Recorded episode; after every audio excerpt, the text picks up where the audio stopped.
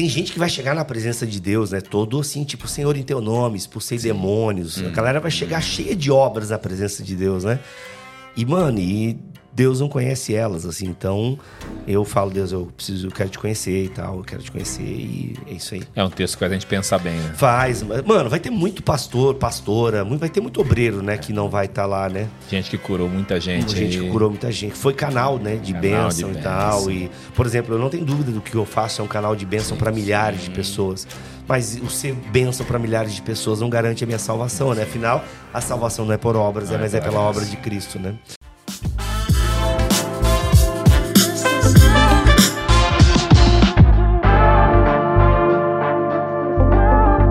E aí, galera, como vocês estão? Tudo bem com vocês? Estamos aqui para mais um Planicast. Meu nome é Hugo Scremin, estou aqui ao lado com meu irmão, Diogo Scremin. Estamos para mais um, um bate-papo aqui com uma pessoa muito especial. Mas antes de eu apresentar aqui o nosso convidado de hoje, eu quero pedir uma gentileza para vocês. Nós estamos com um sonho, um objetivo. Nós temos uma meta de chegarmos a 100 mil inscritos em nosso canal do YouTube. Então Meta eu peço aquela ajuda para você, para você seguir a gente no nosso canal aí. Claro, se você for abençoado, edificado, curtir, compartilhar para o máximo de pessoas que você puder. Beleza? Falar um pouco aqui do, do nosso convidado de hoje. Só de eu falar o nome dele aqui, você já vai saber quem que está aqui do meu lado. Rodrigo Bibo de Aquino é casado com Alexandra, pai da Milena e do Kalel. Atua como produtor e diretor do Bibotalk, um portal de podcasts cristãos que inclui o BTcast, o maior podcast de teologia e Bíblia do Brasil. Diretor da escola Bibotalk de Teologia, é graduado em teologia pela Faculdade Luterana de Teologia e mestre em teologia pela Faculdade Batista do Paraná. Autor e escritor dos livros Doutrina e Devoção, Nova Mentalidade, Quando o Meu Sorvete Cai e O Deus que Destrói Sonhos. Comigo aqui nessa tarde, Rodrigo Bibo. E aí, amigo. tudo bom? Como é que vocês estão? É um Tu- prazer ter você aqui com a gente. Eu quero lembrar o nome de vocês, é Hugo e Diogo. Agora, eu Isso. já esqueci quem é quem. Eu acho que... O Eu mais acho- gordinho, Diogo. Diogo. O mais alto, Hugo. Isso aí. Entendi. Mais gordinho e mais alto. É. O mais bonito é o Hugo. Entendi. Tem a referência do cabelo também, mais Tem, cabelo, menos menos cabelo. cabelo. Algumas referências. Tu é o. Diogo. Pronto. É, Diogo. Tu é o Hugo. Pronto. Eu já gravei. Gente, que prazer estar aqui no Planicast. Muito obrigado pelo carinho, pelo convite. E simbora. Eu Estou honrado em estar aqui no podcast da Plenitude. Obrigado mesmo. Que benção, Bibo. A honra é toda nossa. É Obrigado por, por aceitar o convite. Rapaz, já passou o Hernandes aqui, né? Que isso- Não, mas vim de tão longe, É, dizer, viu? rapaz, é. Veio lá, veio lá do sul pra atender Lá a do gente. sul. né? E passando calor aqui. Lá tá frio no sul agora. e passando calor. E vim só com roupa de frio. E, mas enfim, tomara que esfrie de noite pra Vai eu poder esfriar. usar o que eu trouxe na mala, né? A gente empresta uma pra vocês também. Por favor. Fique em paz. Umas camisetas Não aí, vai legal. A minha não vai servir. Deixa eu ver, só Jesus, Só pode, Jesus salvar. pode salvar. Ah, legal, legal. Pena que é uma referência a um filme ruim, mas é legal. Esse Liga da Justiça aí não ficou tão É, legal. esse não. Na versão Mas- do Zack Snyder até que vai. O pessoal tá dizendo que eu tenho TDAH agora ali nos bastidores, né? Enfim, Olha lá, é. ele tá feliz lá, porque ele tem também. É, Aí, nóis. a- TDAH univos. Se a gente lembrar, a gente se une. Bibo, E aí, conta meu irmão? pessoal aí, cara, como você nasceu num, num berço cristão já? Você, como, é que, como foi seu processo de conversão? Como que você conheceu Jesus? Como diz meu amigo, fazendo é, história longa curta, eu não nasci num berço cristão, cheguei à fé com 17 anos. Ah, sempre tive assim, uma curiosidade acerca dos assuntos das religiões. Eu lembro que quando eu era criança, a minha mãe deixou eu estudar com testemunha de Jeová. Que era muito comum essa prática do testemunho de Jeová, de oferecer estudo bíblico nas casas. E eu estudei um bom tempo com testemunha de Jeová, até a minha avó descobrir. Minha avó era uma católica mais praticante e proibiu, então, é, de eu viver ali Novos Céus e Nova Terra. Brincadeira. E proibiu ali de eu, né, de eu- de eu continuar com, com o estudo da testemunha de Jeová. Mas eu, então, até então eu não seguia nenhuma. Eu não seguia o catolicismo à risca, né? Fiz a primeira comunhão e tal. Eu acho que eu cheguei a, a começar a crisma, também que é um processo litúrgico ali da Igreja Católica. Mas com 17 anos, numa aula de filosofia, depois da morte de Renato Russo e de ouvir muita música do, da Legião Urbana, principalmente a música Teatro dos Vampiros, que não sei o que aquela, le- aquela letra quer dizer, mas aquela letra despertou em mim uma, um vazio existencial. Eu comecei numa aula de filosofia, o professor era um católico bem praticante, nosso professor de filosofia. E numa das aulas ele chamou dois irmãos da quadrangular para fazer um louvor. Tu vê, né? Tocar música evangélica no- na aula de filosofia. Isso no ensino médio? Cara, ensino médio, 17 anos, estava no ensino médio, acho que segundo ano do ensino médio. E eu lembro que eu tinha dois amigos na minha sala que eles eram da Assembleia de Deus. Só que eles eram, tipo assim, agentes secretos, né? Aqueles Ninguém crentes. sabia. É, aqueles agentes secretos. Ninguém sabia que eles eram crentes. Eu sabia porque eles eram meus amigos, mas eles faziam as mesmas coisas erradas que eu fazia, mesmo estando na igreja. Só que eu sabia que eles eram da igreja. E, e como tava cantando muito sobre Deus e tal, eu comecei a fazer algumas perguntas sobre Deus para eles e tal. E eu tava assim já com aquela coisa de, poxa, eu quero me eu quero, eu quero me engatar na igreja, sabe? Eu preciso estar na igreja e tal. E eu até tava vendo uns grupos de jovens católicos perto do bairro onde eu morava e tal. Só que eu era muito amigo deles. E eles me convidaram para ir no grupo de jovens da Assembleia de Deus, que na época era chamado Círculo de Oração da Juventude. Isso lá em Santa Catarina. Santa Catarina, Joinville, Santa Catarina, cidade dos príncipes onde Jesus é rei, aleluia.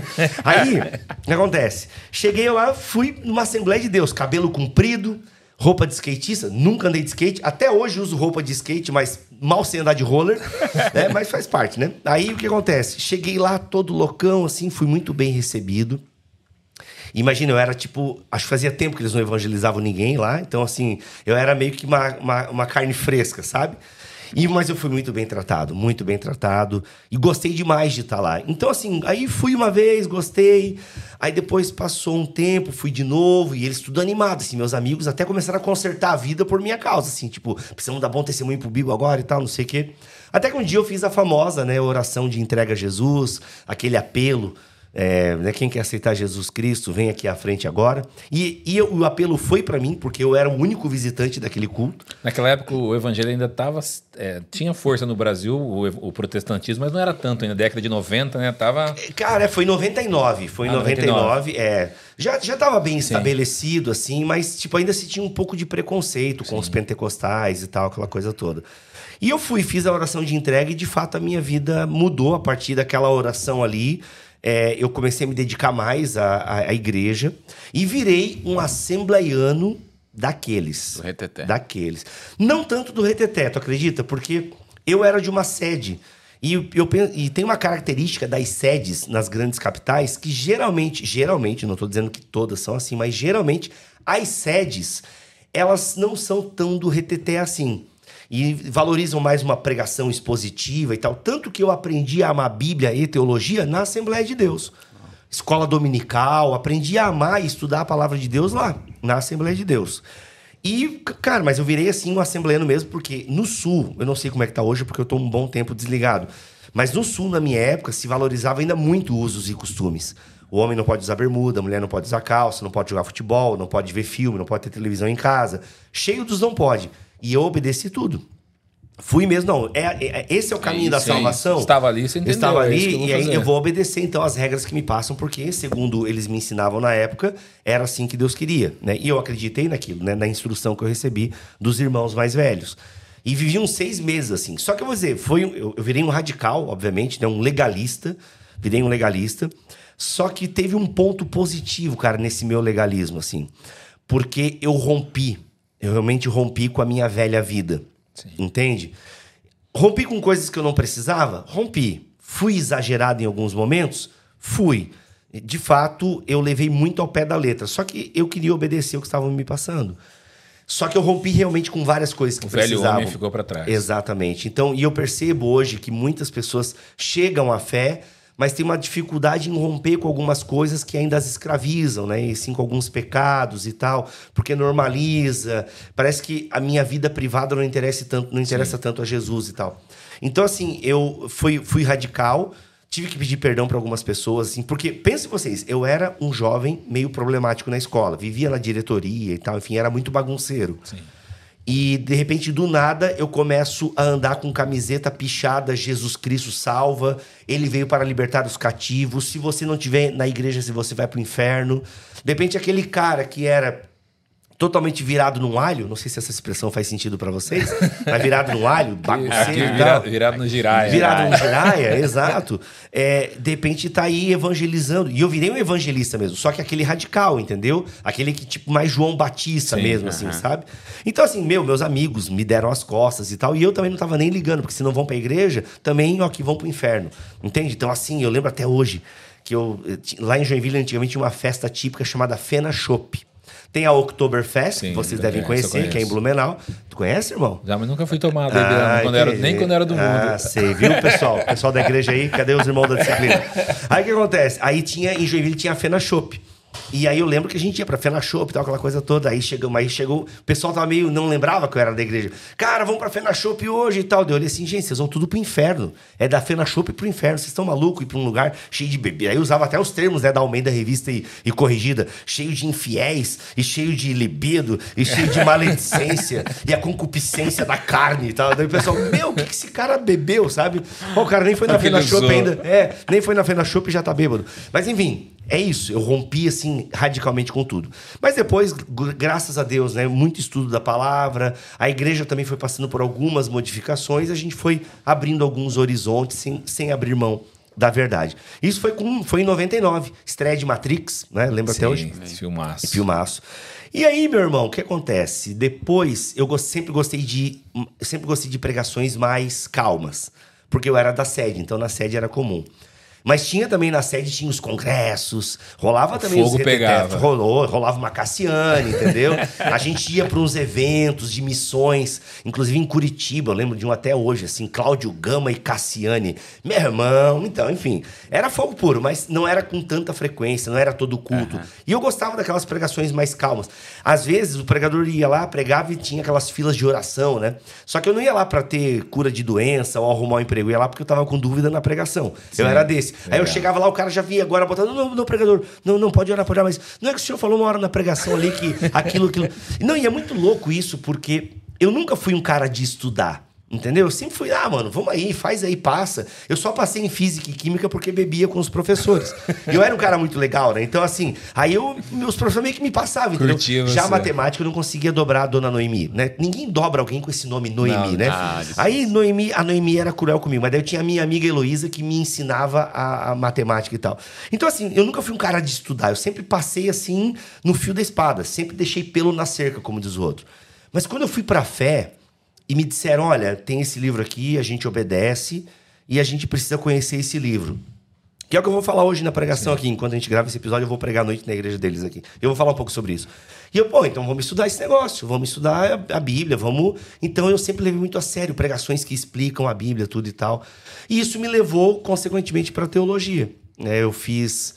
Eu fiz um vestibular para psicologia, sempre gostei de psicologia. Olha, tenho psicólogo aqui. Sim. É que todo mundo vai fazer psicologia porque é meio precisa de tratamento, né? Daí já, ah, vou, já que eu vou me tratar, em vez de gastar com tratamento, Eu me já, trato. já me trato aqui, já fazendo o curso e tal, enfim, por aí vai. Só que daí eu não tinha dinheiro para fazer psicologia na época, né? Não tinha dinheiro para pagar a faculdade e tal. Sempre vim de família humilde. Sempre vim de família humilde, não faz sentido, né? Porque eu só vim de uma família. É, e não acredito em outras vidas. Então, nessa vida aqui, né? Eu vim de uma família humilde. E o que acontece? Aí eu, teologia era barato. O seminário da minha igreja era barato. E aí eu fui fazer o seminário da minha igreja mesmo, que tinha lá a faculdade da Assembleia de Deus em Joinville. E me apaixonei por teologia. Aí imagina, né? Todo dia estudando as matérias, as disciplinas e tal. E eu falei, não, eu quero isso aqui pro resto da minha vida. Ainda que no meio, do no meio pentecostal não existe um, assim, tá, mais no neopentecostal, mas não existe um costume tão grande por teologia, por estudo aprofundado da palavra, né? Cara, então, existe, existe, mas o que mais. Quando se fala de neopentecostalismo, com certeza sim. não, né? O neopentecostalismo, até esse termo estão revendo hoje em dia, Sim. porque o neopentecostalismo não é um novo pentecostalismo. Ele rompe com tantas coisas da reforma e do pentecostalismo que isso não é o novo pentecostalismo. Então até estão revendo essa nomenclatura. Mas o movimento pentecostal, ele é muito conhecido pela manifestação dos carismas Sim. e tal. E de fato isso acontece, né? Ou, ou quando você pensa em pentecostal, você pensa deixa o menino rodar, você pensa em gideões e várias loucuras que são feitas e faladas. Agora, se você for honesto e você realmente for estudar o movimento pentecostal, sempre houve uma preocupação em conhecer a palavra de Deus. É claro que, às vezes, esse querer conhecer, ele não tinha tanto apuro é, acadêmico, né? Mas, por exemplo, o próprio movimento pentecostal nasce numa faculdade de teologia. Que, obviamente, eles, o, único bíblia, o único livro que eles estudavam era o livro de Atos e tal, e a partir da experiência. Mas assim, então percebam, né? Não é o ideal, mas tinha já ali um interesse em querer conhecer as escrituras. Mas, com, já desde dos seus, das suas primeiras décadas, o movimento pentecostal tem uma, uma característica de escrever teologia. Então você já tinha o jornal Mensageiro da Paz em 1930, né, 20 anos após e tal. A preocupação de fazer escolas dominicais para se ensinar de, de, maneira sistemática. Você pode talvez não achar uma, um primor de teologia. Sim. Né? Como até hoje eu vejo pessoas dizendo, pô, a lição da CPD essa, esse mês, esse trimestre, tá com um furo aqui que é normal na produção teológica, né? Mas assim, há uma preocupação, há uma preocupação assim. Então, eu sempre tive, é só que assim, mesmo no movimento, mesmo no movimento pentecostal, é uma parcela muito pequena. Né? Então, por exemplo, eu tinha uma igreja de 2 mil membros, a escola dominical dava uma média de 150 pessoas e tal. Né? Então, assim, era. Mas por parte da liderança, sempre teve essa preocupação em se lançar bons livros, entende? A, é, pro... a CPAD tem muitos bons livros. A CPAD livros, tem assim. ótimos livros e tal. Então, assim, é isso. Então, o movimento pentecostal sempre foi preocupado, desde as suas origens, em ter uma teologia bíblica. Tanto que, quando o pessoal às vezes fala mal do movimento pentecostal, eu defendo, é, porque não, vai estudar os acadêmicos. Sim, Você pode continuar não concordando com a teologia, e tudo bem, mas lembre-se: Gordon Fee, Craig Sim, Kinner uhum. são teólogos pentecostais. Né? Então, e são lançados por, por editoras como Vida Nova e por aí vai. Então, assim, eu, eu tava numa igreja e num ambiente que valorizava o estudo da escritura. Tanto que nós lá, é, já os estudantes de teologia, também sofríamos um pouco dentro do nosso próprio movimento. Porque, ah, vocês estudam demais, a teologia esfria o crente. Né? a Inclusive, letra mata. A letra mata. Inclusive, meu próximo livro que eu vou lançar, em novembro desse ano, se Deus permitir, vai ser respondendo essa pergunta. Teologia esfria o crente? Legal. Vai ser o tema do meu próximo livro, que espero que a plenitude venda bastante. Com certeza. Com é. certeza. E vamos fazer uma ação exclusiva aqui, Thomas, com a plenitude. Isso. Aí o que acontece? Aí o que acontece? Tipo assim, eu, eu sempre tive nesse meio.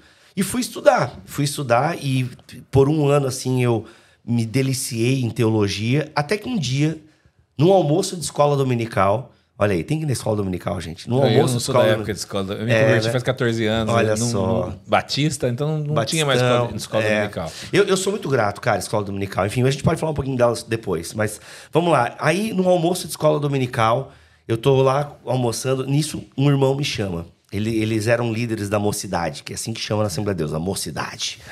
E aí ele sentou eu e mais três irmãos, e um deles, o Elbert, e fala o nome porque é uma coisa muito boa. O Elbert falou assim, em nome dos três, né, Bibo? A gente pensou aqui, a gente juntou umas ideias, e a gente percebe que você é um, um jovem com muito potencial, é temente ao Senhor, tá? enfim, me elogiaram um monte lá.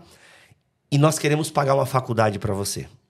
Nós queremos pagar uma faculdade para você. Não, a gente não, tem, não quer dizer que você precisa continuar fazendo teologia, ainda que a gente ache que você vai ser uma grande bênção para a igreja, mas escolhe a faculdade que você quiser que nós vamos pagar para você.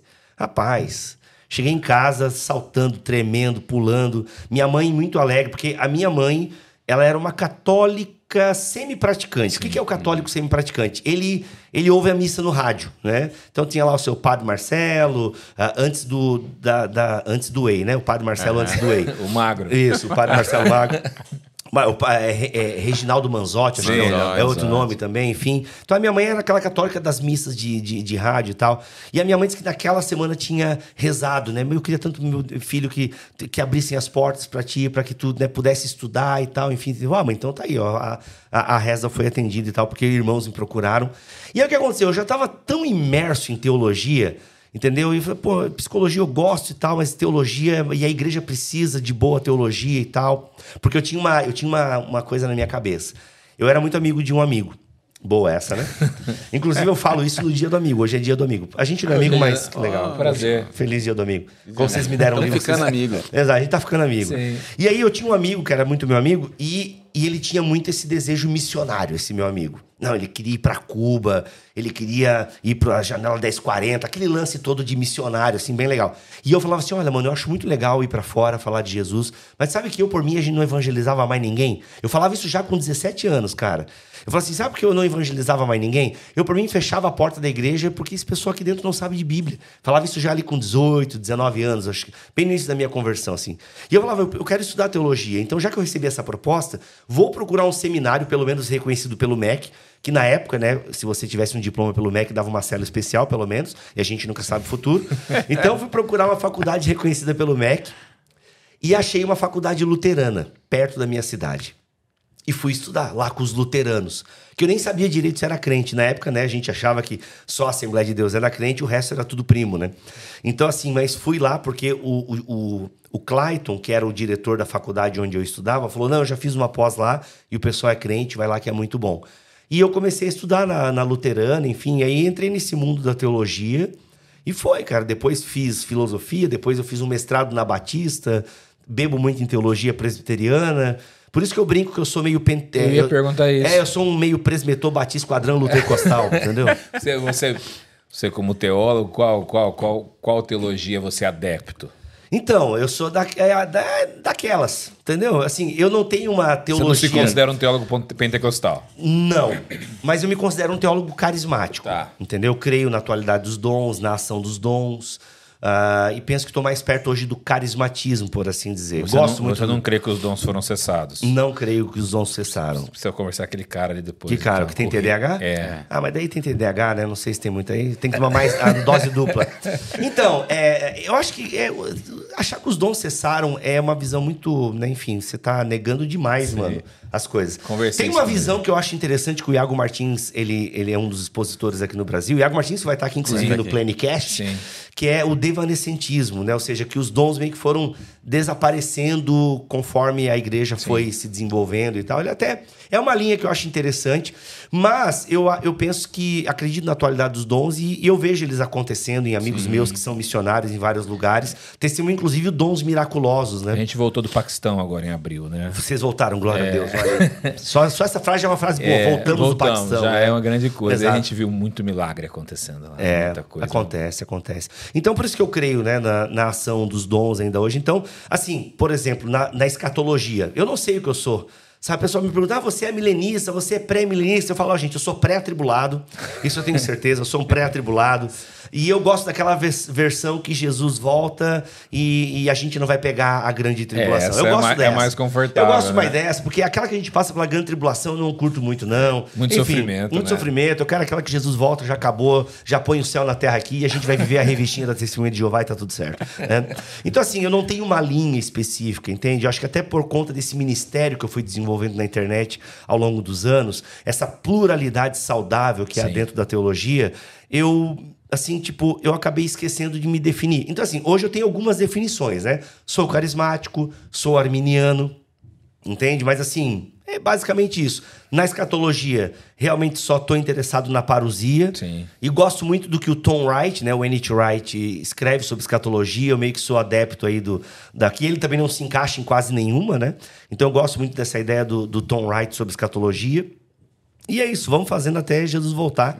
Porque isso todo mundo acredita, né? Que Jesus vai voltar. E isso, pelo menos, é o, é o, Senso comum é de o todos. senso comum de todas as boas A hora, escatologias. se, é, se a gente vai antes ou depois, não importa, ele vai voltar. Exato, é. Eu- Eu penso que essa ordem aí, pra mim, não, não, não acho tão interessante. Acho que é válida a discussão e tem homens e mulheres sérios discutindo isso.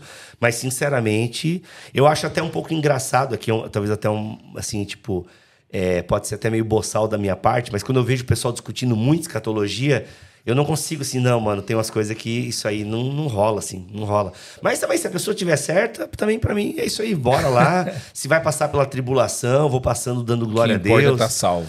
É, é exatamente. O que importa é que eu vou estar. Espero estar salvo. Ah, eu tenho certeza, tô brincando. é que tem uma. Cara, que Mateus é um texto que me pega, Mateus 7. É. Eu até falo sobre isso no meu livro Doutrina e Devoção, que é um livro que, inclusive, foca aqui em mim. Esse meu livro vende pouco, tá, gente? Inclusive, é o último aqui. Da, é, eles devem ter comprado uns três e de- vendeu dois, e aí sobrou um para fazer o cenário aqui. Tá ali, ó. Ali, ó, Doutrina e Devoção tá aqui atrás de mim. E eu falo sobre isso no meu texto no Doutrina e Devoção, que é um livro excelente, inclusive vai estar aí. com promoção aqui depois Sim. desse podcast. E compra, então, compra, pelo amor de Deus, compra! Compra! Poxa, Deixa eu dar o bibo aí, pessoal. compra. Não, sério, esse livro, inclusive, tem um royalty maior e ele não vende. Triste. O que acontece? Tem gente que vai chegar na presença de Deus, né? Todo assim, tipo, Senhor em teu nome, expulsei demônios. A galera vai chegar cheia de obras na presença de Deus, né? E, mano, e Deus não conhece elas, assim. Então, eu falo, Deus, eu preciso, eu quero te conhecer e tal, eu quero te conhecer e é isso aí. É um texto que faz a gente pensar bem, né? Faz, mano, vai ter muito pastor, pastora, muito- vai ter muito obreiro, né, que não vai estar lá, né? Gente que curou muita gente. gente que curou muita gente. Foi canal, né, de Canal bênção de e tal. bênção. E, por exemplo, eu não tenho dúvida do que eu faço é um canal de bênção para milhares de pessoas. Mas o ser bênção para milhares de pessoas não garante a minha salvação, né? Afinal, a salvação não é por obras, Não é, é mas é pela pela graça. obra de Cristo, né? Então é isso. Então aí fui para teologia e é isso. Fui para teologia e segui em frente até hoje. Ô, Bibi, quando que brota o desejo de você escrever livros? Isso você sempre teve contigo ou teve um momento que falou assim, puxa, cara, quero escrever um livro? Eu queria ter uma história bonita pra contar. Poxa, eu queria tanto ter uma história assim, tipo, envolvendo pai, mãe, avô, sabe assim, uma revelação no monte. Mas a minha história, ela é bem capitalista. E eu vou contar porque eu não tenho vergonha. Era, foi, é, faz parte da minha vida, vou, vou mentir. Eu, eu queria ter uma história bonita pra contar, mas não tenho. Eu tenho uma história capitalista pra contar. E a história capitalista diz o seguinte: estou eu lá, jovem pregador assembleiano, viajando, pregando por aí, pregando já na minha cidade, cidades vizinhas e tal. E comecei a perceber que eu recebia oferta menor do que outros irmãos. E fiquei meio triste. Porque Você achou que o pessoal pensava que você pregava mal? Ainda prego, né? Não sei o que o pessoal vê na minha pregação, mas enfim, o que acontece? Não, é porque, é porque eu era da cidade, aquela coisa toda e tal. E era muito comum no movimento pentecostal a venda de CDs, DVDs de pregação. Então isso era muito comum. E ó, nem vem julgar nos comentários aí que ninguém pediu a tua opinião, querido. nem vem julgar. Isso, isso acontece e a tua opinião não vai mudar o passado, ok? A tua opinião não vai mudar o passado e não vai mudar o presente, então é, se recolhe aí, tá? Mas se quiser comentar para dar uma movimentação no Sim, vídeo, pode sim. comentar, mas só pra dizer que eu não me importo com o seu comentário.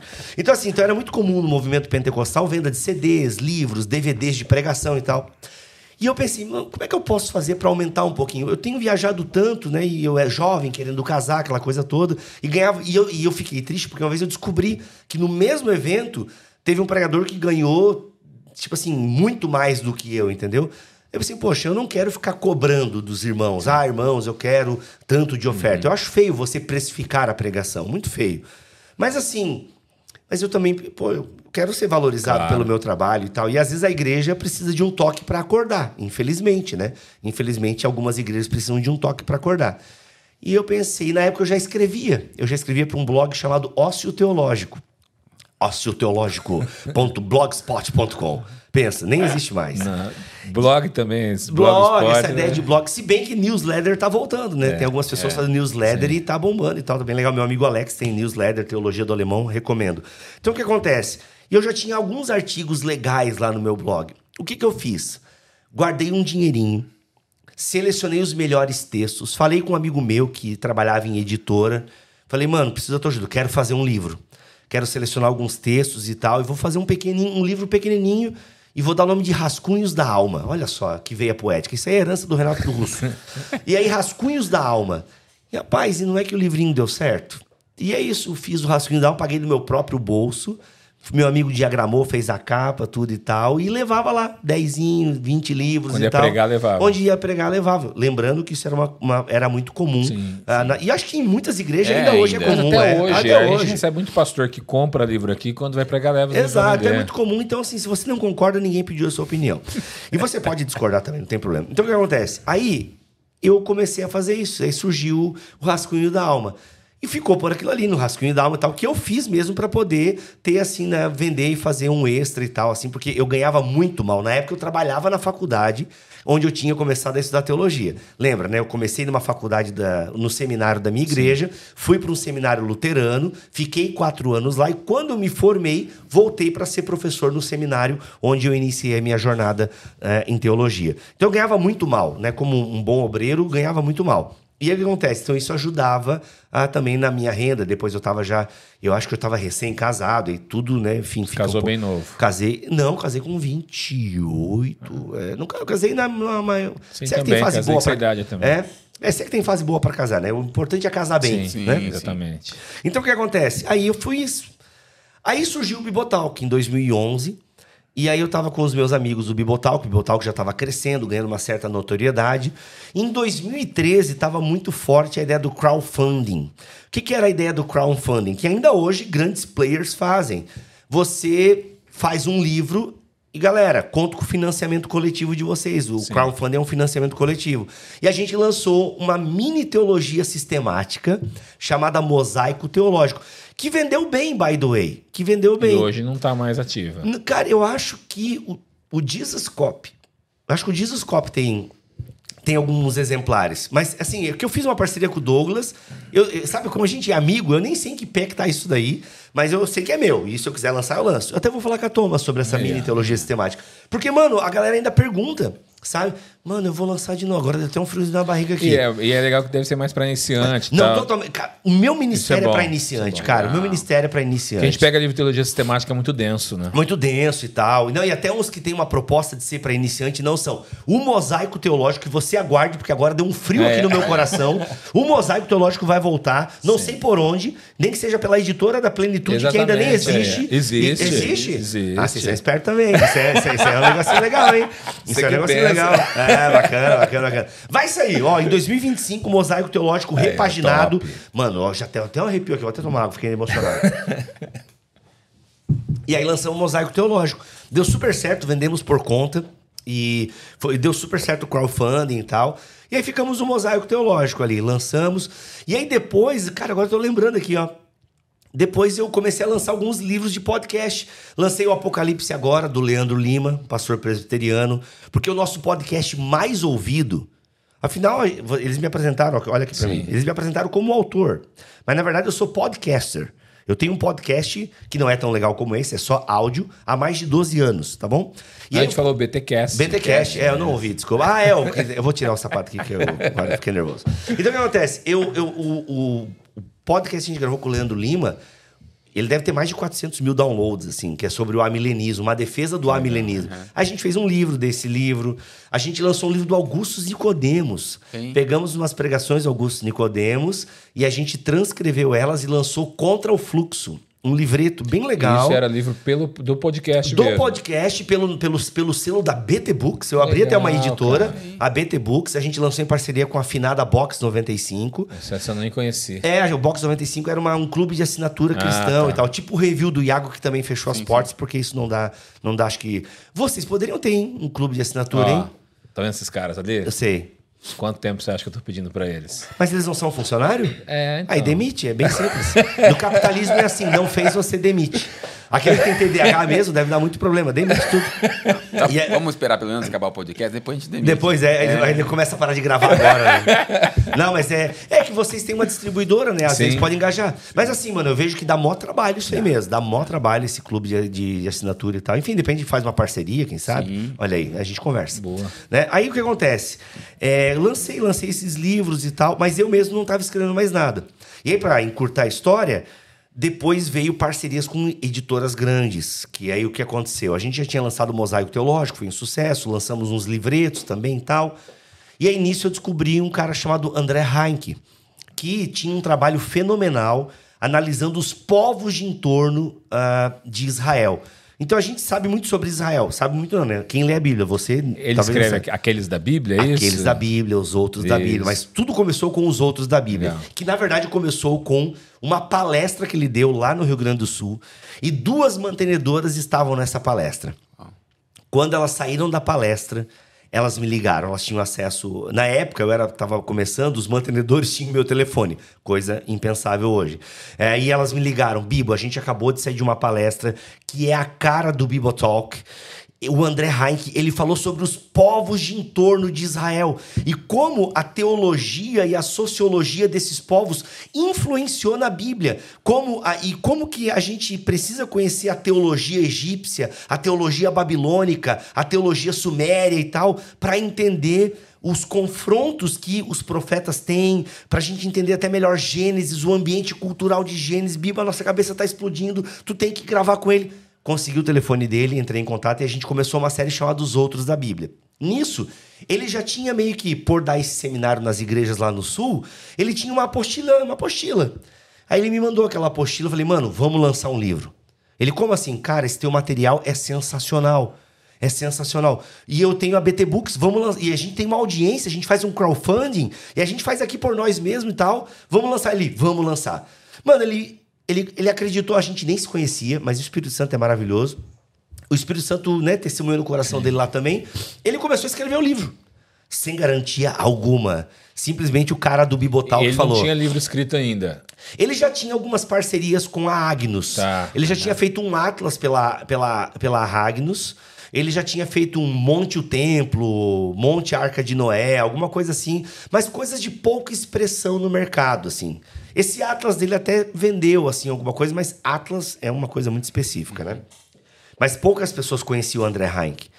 E aí ele escreveu o livro. Mano, ele me manda aquele livro. Quando eu abro aquele arquivo, eu comecei a dar uma olhada e tal. Falei, mano, isso aqui tá muito grande para nós.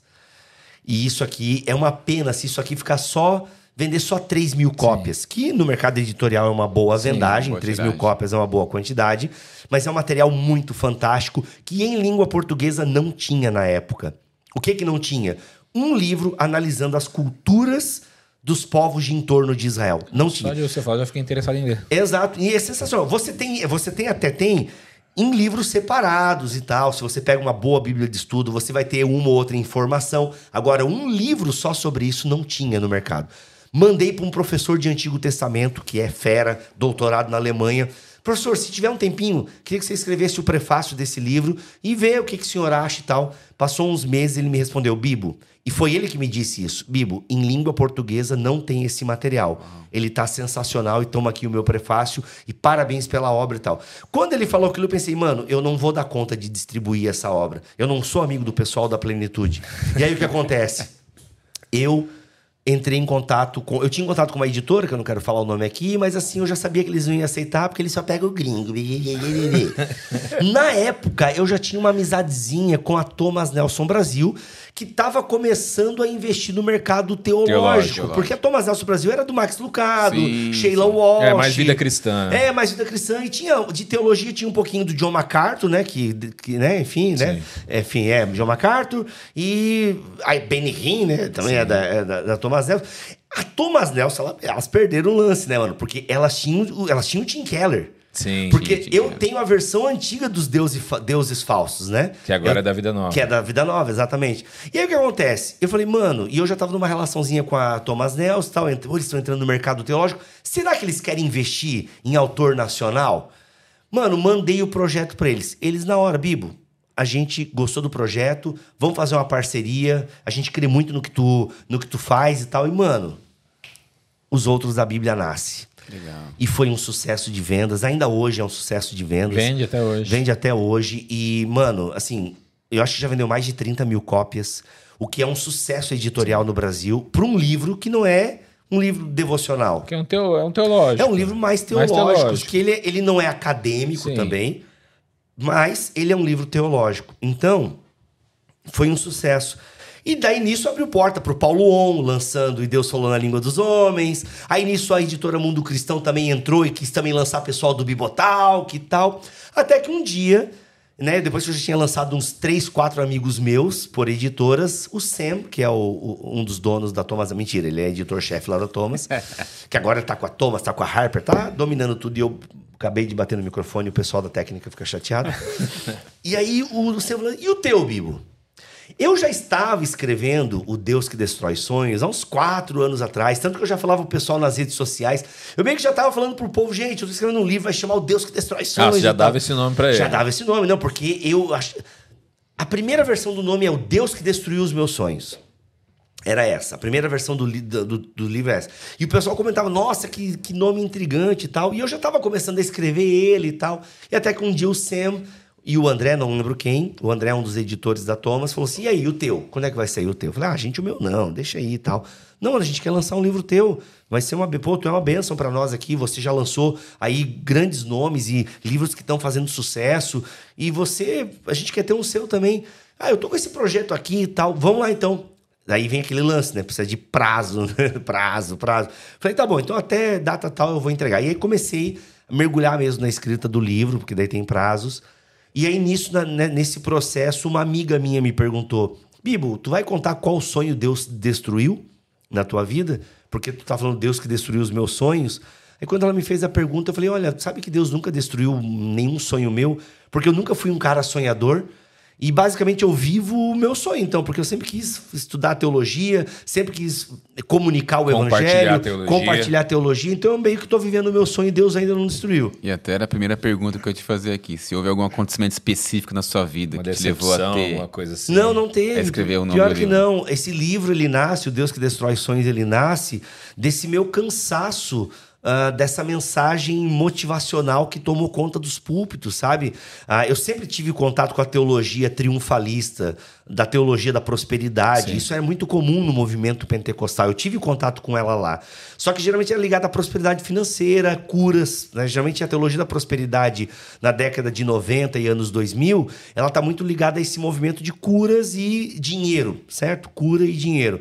Só que nos últimos anos, nos últimos 10 Que é o anos. que mais arrebanha pessoas. Que é- até Que é uma- hoje. São as maiores necessidades das pessoas. Exato, cura e dinheiro. Por isso que, inclusive, né, em- na África, em países poucos evangelizados, você tem grandes é, igrejas Mega neopen- churches mega mesmo. churches neopentecostais com essa teologia triunfalista.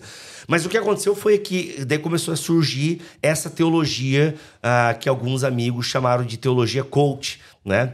Então, assim, essa teologia coach, ela realmente foi assim meio que o start para eu pensar não a gente precisa e sempre essa frase né Deus vai realizar os teus sonhos né eu creio num Deus que realiza sonho até frase de caminhão frase de carro entendeu é Deus pode realizar os seus sonhos É, frase de impacto. frase né? de impacto e eu falei não gente eu creio num Deus que destrói sonhos Entende? Então, por isso que daí mas eu, eu acabei dando esse título mais individual. Daí, quando a minha amiga fez essa pergunta, e eu me dei conta que eu não tinha nenhuma grande frustração. Frustração tenho várias, como qualquer ser humano, mas ao ponto assim de me impactar e eu ter esse título, não tinha nenhuma e tal. Então eu falei: olha, gente, vamos manter essa característica minha, né? Eu quero que as pessoas tenham.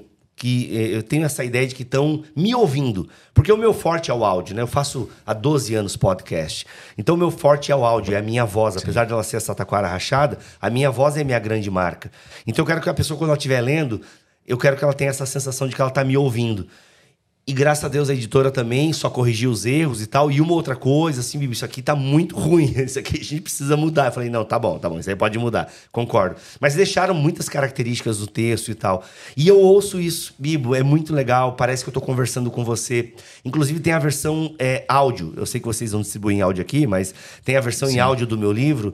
E eu que fiz a leitura. Que é a sua pegada. Que de é a minha pegada também. e Tal. Áudio, Inclusive, né? quem ouviu o áudio vai ter coisas diferentes lá. Eu dei umas Legal. mudadas no áudio e tal. Eu li o livro, é como se estivesse te ouvindo. É, e eu quis deixar isso mesmo, essa característica e tal. Inclusive, todos os meus textos eu procuro deixar essa marca, entendeu? O menos formal possível. Eu sou uma pessoa informal. Eu sou irreverente até, né? E às vezes até perco os limites. Mas assim, e, e eu, mas eu, eu, eu gosto de ser assim, não porque eu gosto, é porque eu sou assim.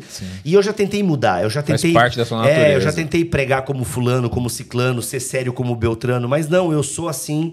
Sua E a, e é, e a minha essência, e eu quero também que os meus textos tenham isso.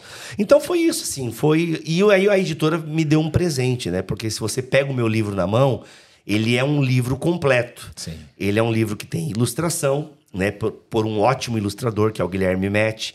Ele tem fitilho. Mano, fitilho é coisa chique demais em livro. Em né? livro, pra- nunca tem. Não tem porque é caro, só o pessoal entender, é caro ter fitilho em livro. Ele tem pintura trilateral. Que é caro também. Caro. Ele tem verniz localizado. A capa é capa dura, mas é soft touch. Ou seja, eles deram um banho de loja de livro. Então, assim, o meu livro, ele é tipo, né, o top de... Do que se, tudo que se tem de bom para colocar num A livro. cor que usaram, a capa chama cor muita chamou atenção. É. atenção, enfim. E tudo isso foi uma decisão da editora com a equipe criativa. Eu lembro que a minha ideia de capa nem era... Tava longe de ser legal igual essa. E eu lembro até hoje da reunião que a gente fez e quando eles me mostraram a capa. Nossa, eu pirei, eu pirei com essa ilustração. A ideia da frustração do sorvete caído foi incrível. Foi 2020 que saiu? É, foi em 2021, cara, 21. eu acho. Porque tem dois anos e meio o livro. Você não imaginava que ia ser esse best-seller. Sinceramente, nem perto, nem perto. Porque eu. Como é que eu calculei mais ou menos as vendas do livro? Porque eu já tinha lançado alguns livros, né? Como Mosaico Teológico. Então, assim, a minha média de venda era essa: 3 mil, né? 3 mil, 4 mil, enfim. Então eu pensava assim: olha, se até o Natal, porque a gente lançou ele em abril de 2021. Eu acho que foi, gente. Eu tô meio perdido, pra ser honesto, eu tô meio A perdido. pandemia deixou a gente meio. É, meio- depois ficou tudo meio, zoado. perdido. Ah, mas tá ali, abre ali, abre ali. Dá, dá pra ver a primeira, Primeira edição. é a primeira edição. Eu acho que foi 2021, mas enfim. E aí o que acontece? Eu, eu esperava vender mil, mil até o Natal, mais ou menos, assim, entendeu? E eu lembro que no Natal daquele ano já, tava, já tinha passado 5 mil, assim. 2021. 2021, é. E aí a coisa foi indo e tal, foi indo, e de repente foi ganhando assim. É, eu lembro, vou falar, eu vou falar o nome. Helena Tanuri, né? Ex, Sim, é- Ela é ex de Anjo do Trono, né? É isso. Porque acho que não existe mais de Anjo. Existe Anjo do Trono ainda? Existe. Enfim, mas a Helena Tanuri de Anjo do Trono, ela, ela, ela, ela amou o meu livro, então ela fez vários stories falando do meu livro. É, assim, na eu vou falar, né? Porque eu devo muito a essas pessoas também. Eu não sei o que elas pensam de mim hoje, depois das eleições, mas, por exemplo, Nicolas Ferreira fez stories do meu livro. Legal. E, então isso ajudou muito a furar a bolha. Lucinho ah, fez live do meu livro. André Valadão. Então o pessoal da Lagoinha ali é, fez muito. E entre outras pessoas que às vezes eu olhava assim, 150 mil seguidores no Instagram falando do meu livro. Então, assim, a, a maior parte das pessoas gostaram do meu livro. E o meu livro, ele, ele também tá bem instagramável também, né? Então a editora teve esse cuidado de fazer ele bem instagramável. Então, assim, muita gente recomendando. Mas o principal, a parte, né, de toda a parte estética dele e do apoio de grandes personalidades, da qual eu sou muito grato a todos esses homens e mulheres que propagandearam o meu livro, o meu texto, ele tá um texto agradável de ler. Então tem muita gente que fala assim, nossa, esse é o melhor livro que eu li na minha vida. Aí se tu aperta a pessoa, na verdade o meu, único- meu foi o único que ela leu, porque o resto ela parou tudo na metade, entendeu? A leitura é gostosa. A leitura é simples, mas não é simplista. Sim, sim. Entende? Então, eu penso que eu, se tem algum mérito meu nesse livro aí, foi tipo fazer uma linguagem em capítulos curtos, coisa que eu aprendi com o Dan Brown. Né? Isso é bom. Eu gosto muito de Dan Brown e gosto de ler todos os, os- os romances dele. E uma coisa que eu gosto do Dan Brown é linguagem rápida, entendeu? E capítulos curtos. Então, isso ajuda demais. Então, meu- os meus capítulos são curtos e com muitos tópicos. Então, assim, numa viagenzinha de ônibus, a pessoa às vezes consegue ler até um capítulo ou ler um Sim. tópico. E aí depois eu continuo o próximo tópico. Então, isso ajuda a marcar a leitura e tal. Enfim, teve gente que não gostou, obviamente, né? Teve uma menina que eu lembro que no primeiro ano de lançamento fez uma live, uma live ou um stories. Foi stories porque me mandaram. Ela rasgando o meu livro e tal, porque achou um absurdo. Mas sabe o que é o Vai mais ver que ela engraçado? era adepta da teologia coach, então. Cara, então, vou contar dois casos. O primeiro é dessa menina, que eu acho que ela devia ter problemas. E aqui, gente, não, não é engraçado, eu não tô depreciando, mas é porque a forma com que ela falava parecia ter algum distúrbio, assim, psicológico. Eu não sei qual é a palavra certa, o psicólogo hoje, então, gente, me perdoe no politicamente correto, Sim. mas ela parecia ter algum problema psicológico, assim, porque ela não leu o livro. Ela tava. Ela, porque se você pega o meu Julgando livro. pela capa. Eu não sei se a câmera vai conseguir dar um zoom aqui, mas se você pega o meu livro, você vai perceber que tem umas imagens aqui, né? Isso aqui, essa guarda aqui é sensacional. Isso aqui é caro também, by the way. E aqui você tem o quê? Você tem uma, é, uma bola de cristal, você tem um gênio da lâmpada, né? Você tem uma lâmpada onde guarda o gênio. Você tem uma fantasia do Homem-Aranha num lixo. E você tem uma televisão e tal, e um sorvete. Ela julgou o meu livro por essas imagens. Então ela falava assim: ó, a julgar por esses desenhos, isso aqui deve ter magia, isso aqui deve ter coisa que não tem nada a ver com crente e tal. Então, assim, no fundo deu pena porque ela não fez questão nem de ler o prefácio do livro, né? Aliás, eu acho que ela não leu nem a quarta capa, que já é um texto que dá a tônica do livro. Né? O meu texto de quarta capa aqui já dá a tônica do que vai ser. E aí ela rasgava assim, olha, porque esse livro aqui deve ser muito ruim, então para que ninguém leia, eu quero rasgar esse livro e tal. Mas enfim, graças a Deus muitas pessoas leram porque o livro não é sobre, né, essas imagens aqui, elas têm a ver com o capítulo e tal, enfim. E aí então assim, e teve, né, tu falou de uma coach, teve uma vez teve uma menina, uma mulher, na verdade, e ela fez uma série de stories também falando é, contra o meu livro. Mas aí foi muito legal porque é de fato ela é tem essa pegada mais coach, do acredite nos seus sonhos e tal. E o meu livro é anti isso, né? O meu livro é anti isso.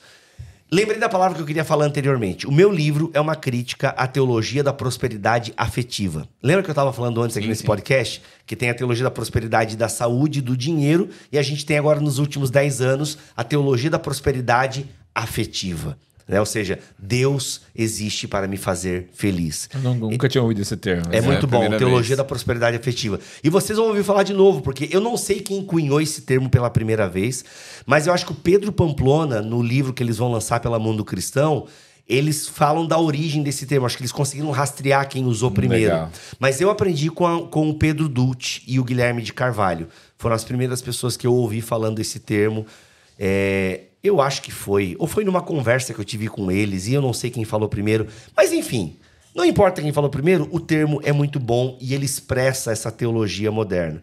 Então, e a, e a moça que criticou o meu livro, ela é bem dessa teologia da prosperidade afetiva, né? Você ser feliz, você em primeiro lugar, para se amar, porque depois eu dei uma olhadinha no Instagram dela, assim, né? Então era muito isso do acredite, é, faça valer. É como tal. se Deus existisse para servir a gente, né? Total, total. Nosso empregado. É, e tem esse lance também, porque se você pega alguns nomes aí da teologia é, da prosperidade afetiva e da teologia coach, que é o termo também que o Iago, o Pedro e o Guilherme vão popularizar também bastante, você vai ver que esse pessoal utiliza muito a Bíblia para isso, né?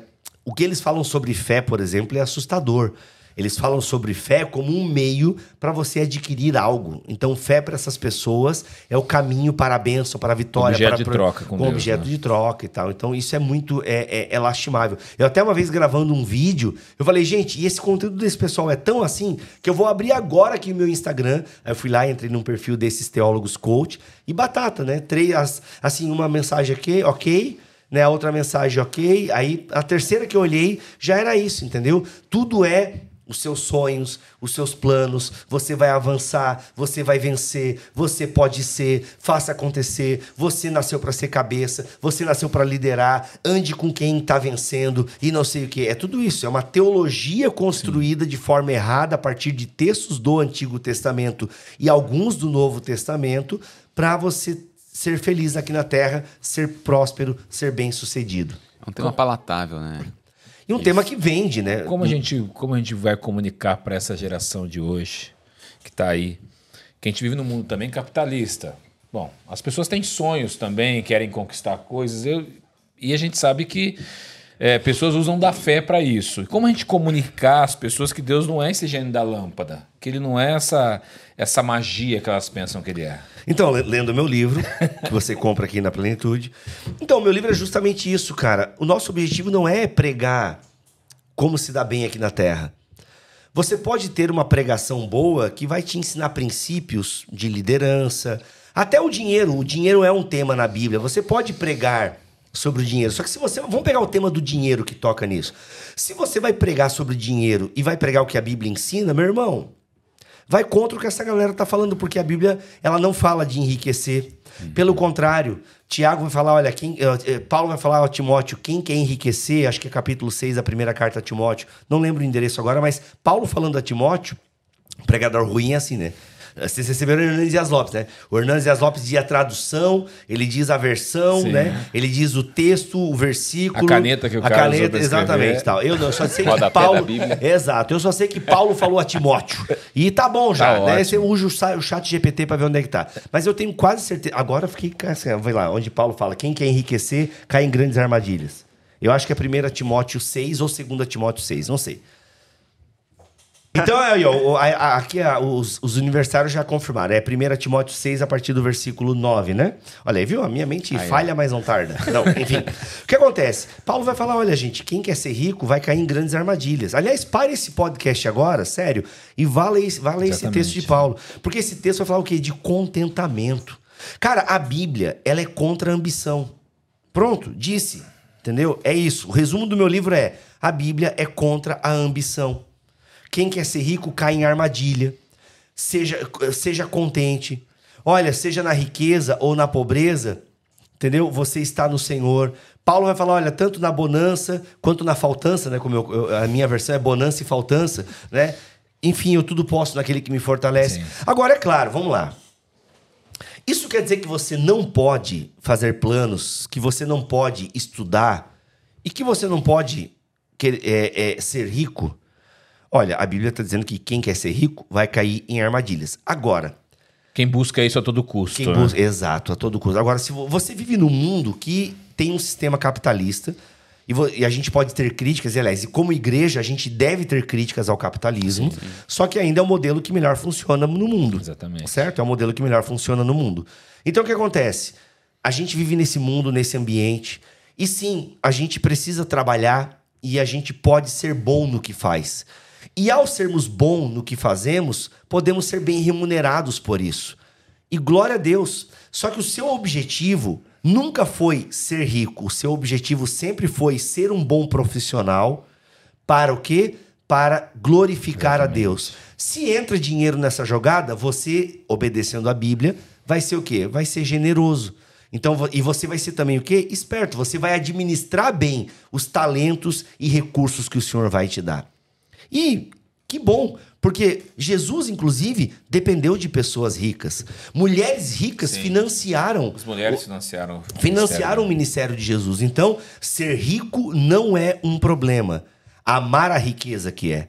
É o amor ao dinheiro que é a raiz de todos os males. Verifica aí, também é Paulo Timóteo. Mas o problema é que a, a teologia coach ou essa teologia da prosperidade torna a pessoa egoísta. É porque o objetivo da pessoa é o quê? É se dar bem. Então, se tu pega a mensagem dessa galera, o objetivo é se dar bem, é trabalhar para enriquecer. Então, assim, eu já não gosto muito de coach, ainda que eu reconheça que existam bons profissionais e que sim, que a galera. Pro mercado profissional. É legal, porque assim, é. gente, a gente vive num tempo que a nutricionista precisa olhar no, tu, no teu rosto e dizer assim, ó mastiga direito essa comida. Então, assim, se a gente se tem nutricionista para dizer que a gente precisa mastigar direito, eu acho que precisa ter profissional que diga: não, vamos lá, trabalhe assim, faça isso, siga esse caminho. Então, eu não sou contra coaching em última análise. Ainda que virou uma pandemia de coaching Sim. e um monte de Zé Ruela que nunca administrou nada, hum. quer ensinar para os outros nunca como fazer. Nunca teve uma empresa, nunca é, cuidou de um isso, então, negócio. Então, esse, o empreendedor de palco, eu acho que a gente não deve ouvir. Sim. O empreendedor de palco tá? Que é o, o termo que eles usam para esse camarada que nunca fez nada e quer ensinar para os outros como fazer. Então, empreendedor de palco eu acho que não merece audiência. Agora, existem grandes homens e mulheres que de fato fizeram acontecer e hoje são coaches e tal, e tudo bem por eles. Mas por que, que eu não gosto do coach evangélico? Porque ele destrói a Bíblia. O coach evangélico, ele usa fora de contexto muitos textos bíblicos, entende? E, mano, aí isso é isso o perder para ganhar não, não vale mais. Não, isso dói, isso dói, dói, dói na alma aqui do teólogo, sabe? Não é do teólogo, de qualquer gente que ama Sim. as escrituras. E você vê a postagem, gente, se você vê a postagem, eu não quero citar nome aqui, porque eu não quero arrumar encrenca com ninguém. E eu tô numa fase bem, uma vibe assim, paz e amor. Exato, entendeu? Vamos lá. Mas, de fato, assim, eu sigo muitos deles. E por que que tu segue, Bíblia? Eu sigo na época do meu livro, entendeu? E, e ainda hoje, assim, eu entro e vejo algumas postagens. É uma é uma coisificação da fé. É uma coisificação das escrituras. A Bíblia, os versículos bíblicos, Deus, ele se torna um meio para você se dar bem. E outra coisa que eu abomino na teologia coach é que você sempre é a vítima. Sim. Na teologia coach, tá todo mundo querendo passar a perna em você. Na teologia coach, ninguém acredita nos seus sonhos. Na teologia coach, é sempre alguém que não sei o quê. Você sempre é a vítima e há uma conspiração do universo contra você.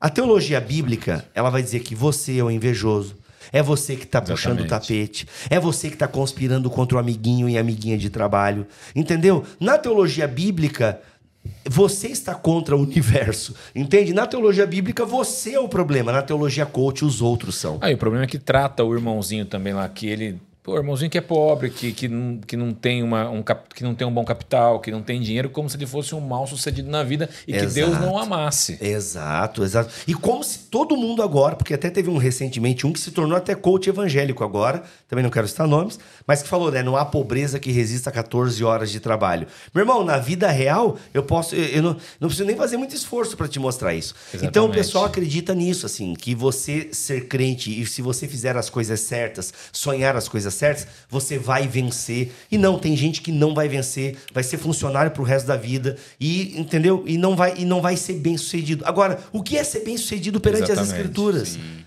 Entendeu? Meu irmão, se você paga as suas contas, se você ama a sua família, entendeu? E vocês estão vivendo para a glória de Deus, isso para a Bíblia já é acho o suficiente. Que, acho que ser um crente bem-sucedido é quando Deus, Jesus dizer para você, servo bom, bom e fiel, entre e participe da minha alegria. Pronto, isso a gente só vai saber quando. Exatamente. Entendeu? Quando ele voltar. Então, como é que a gente fala sobre isso hoje? A gente fala falando de contentamento, a gente fala falando de propósito, a gente fala falando de missão, a gente fala falando de coração generoso, entende? Então, assim, por exemplo, se você vai ler um Tim Keller, livro maravilhoso, é uh, Como integrar, Interagir Fé e Trabalho, fé e trabalho acho que é o nome isso. dele, né? Como Interagir Fé e Trabalho. É isso, é você vai ser uma bênção porque você quer glorificar a Deus. E no meio do caminho pode ter um salário bom, pode ter né, em royalties bom, pode ter. É, no meio do caminho pode acontecer de ah, você. Isso é graça de Deus. É graça né? de Deus. Agora a questão é a seguinte: o que você vai fazer nesse lugar que você está? Entendeu? Você vai abençoar ainda mais as pessoas. Entende? Agora, quando, por exemplo, eu recebo muito essa pergunta, porque hoje eu vivo do ministério que Deus me confiou. Sim. Desde 2015, o Bibotal que me rende condições de eu bancar a minha casa Sua e tal, família. tudo, a minha família. Mas não é só o Bibotal, tá, gente? Tem os livros, Sim. tem as viagens pregando e por aí vai É porque o isso. pessoal também pensa que a gente tem que ser franciscano, também não dá. né? Exato e tal. Então, assim, quer ser franciscano? Dá, até Ok. dá. Mas você tem que estar muito, você tem que estar muito ciente disso. Sim. E se você quer. Tem que ser uma entregar- missão de vida pra você. Exato. E, e você não pode impor isso a outros. Exatamente. Entende? Você não pode impor isso aos outros. Agora, é claro, é, é, você, o que eu tava falando? Que Muita, daí- muita gente diz pra Você já gente me abriu uns assim, leques aqui. Muita gente fala, manda mensagem pra mim, pô, mas vender a Bíblia é pecado, vocês deveriam dar a Bíblia. É, muito, a gente exato. recebe muito. Pois é, isso. olha que absurdo, né? Então, esse, é uma mensagem. Não que a gente não dê, porque a gente também faz doações. Exato. Mas a pessoa acha que é, tudo tem dinheiro. Vamos entrar sobre isso aí daqui a pouco, só porque agora eu lembrei que eu ia falar. Mas olha só, o pessoal já manda pergunta assim pra mim: como ganhar dinheiro com podcast? Entende? Então, já é uma pergunta complicada. Porque assim, é claro que você pode pensar o podcast como uma profissão e algo assim. Só que geralmente o pessoal pergunta pra mim, pra mim que faço um podcast de conteúdo religioso. E aí eu já falo, cara, se o teu primeiro objetivo é ganhar dinheiro, eu já digo que você já tá com o objetivo errado. Porque não, é- o objetivo do podcast cristão não é ganhar dinheiro. Hoje eu ganho dinheiro com o Bibotalk, mas meu primeiro objetivo, e Deus sabe disso, é ensinar Bíblia e teologia numa linguagem fácil, simples e descomplicada. Tanto que eu fui, eu comecei em 2011 o Bibotalk.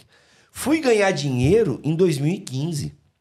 Quatro entende? anos plantando. Quatro, Quatro anos, anos. ali, tendo a minha profissão e, e dando meus jeitos e tal, e meus bailes. Porque o meu objetivo principal sempre foi edificar vidas. Se na metade do caminho deu para eu começar a viver disso, glória a Deus. Entende? Então a gente vai vivendo, a gente vai colhendo os frutos é, também financeiros disso. Mas o nosso objetivo primário sempre é o quê? É fornecer. Tanto que eu digo assim: hoje eu tenho clientes, se eu perder os clientes, eu perco é, a, a força que eu tenho. Mas digamos que eu comece a perder os meus clientes. O Bibotal que vai parar? Não vai parar, porque eu amo fazer. É claro, eu não vou conseguir oferecer dois podcasts por semana como eu faço hoje. Que é bastante. Hoje eu ofereço dois conteúdos gratuitos por semana. Entende? Um mais parrudão de teologia e o BT Papo, que é eu e o Cacau sempre respondendo uma pergunta. Mas para eu conseguir oferecer gratuitamente dois conteúdos, eu preciso de dinheiro. Sim. Por quê? Porque existem pessoas envolvidas nesse processo de lançar um podcast. E se eu não tiver dinheiro, eu vou continuar fazendo do meu jeito, no meu ritmo. Mas um por mês vai ter. Sim. Entendeu? Porque eu vou ter que procurar um emprego, né, outro emprego que me dê, né, para poder pagar os meus, os meus boletos. Aliás, se isso acontecer, eu vou pedir emprego aqui. Ah, pode Pra vir. tocar o Plenicast aqui. Aí o que acontece? É isso, mas porque eu amo o que eu faço. E se eu tô ganhando dinheiro agora com isso, glória a Deus. Quando eu escrevi o livro, não esperava fazer sucesso. Mas eu, inclusive, lancei porque a editora, né? Os editores, mano, vamos lançar um livro teu. Tô ganhando dinheiro com o livro hoje? Graças a Deus estou. Né? Vem os royalties aí duas vezes por mês.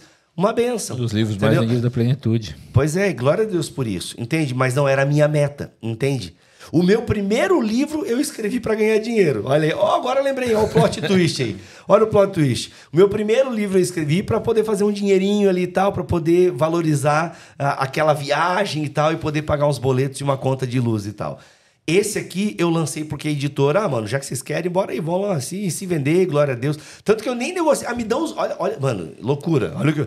Me dão os royalties que vocês quiserem. Eu- olha só, porque, de fato, o Sam e o, e, o, o André são testemunhas. Eu nem li o contrato, acho que quem leu o contrato foi a minha assistente. Não, assina lá, tá tudo certo. O que eles me derem é, é bênção. Entendeu? Me arrependi, podia ter negociado os 20%. Mas, né, porque a gente não sabe o futuro. Mas glória a Deus por isso, entendeu? Então, se hoje eu vivo e, e as pessoas olham, né? E eu sei que tem muitas pessoas que olham pra mim, olham para o Iago, olham para o Douglas, né? Aliás, o, Dizascope é, é, é um sonho até pra mim. Eu Sim. olho pro Dizascope e dou uma invejada. Rapaz do céu, que estrutura sensacional. Como eu queria ter também essa equipe toda e uma base e poder empregar. Mano, hoje em dia tem uma galera que trabalha pra mim meio que no voluntariado, eu dou uma oferta, entendeu? E dois ou três ali só que eu, que eu pago mesmo, assim, no Como salário. funcionários mesmo, colaboradores, né? É como, não sei como é que faz, eles prestam serviço, Tá, por tá, assim dizer, né? serviço. É, são- eles prestam serviço pra mim e tal. Tem só uns dois ou três, o resto meio que a gente dá umas ofertas aqui e tal, e contrata uns pacotes de serviço, assim, vai. Então, assim, e o Douglas, né, o Dizescope tem toda uma equipe sensacional. Sim. Então, eu miro, então, saiba você que eu também olho para as pessoas e, e eu queria chegar lá no Dizescope, hein, rapaz, olha que maravilha. Mas é isso, então a gente pode se planejar. Ter objetivos é bom. Né? Já, então, e aí chegou no ponto que eu queria. Então, assim, as pessoas olham para nós, né, para mim, para o Iago, para o Douglas, entre outros aí que vivem do ministério, e acham que, tipo, não, vou começar também a envolver do ministério. Não pode já começar a ter não. esse, porque todos nós, a gente não começou querendo viver do ministério. Todos nós começamos o ministério para abençoar. Entende? Então, assim, se planeje, tenha planos, tenha objetivos, Entende? E aí, eu vou dizer assim, então, a parte boa do coach, e às vezes até do evangélico, mesmo que ele distorce a Bíblia, mas às vezes as pessoas precisam desse gás, sabe? Oh, olha aí, ele falou, organizei aqui minha mesa, organizei minhas ideias, vou fazer um planner de ideias e tal. Então, até nisso, às vezes, esse pessoal, lamento por eles distorcerem a Bíblia, acho que eles poderiam ensinar o que ensinam sem destruir a Bíblia, tá?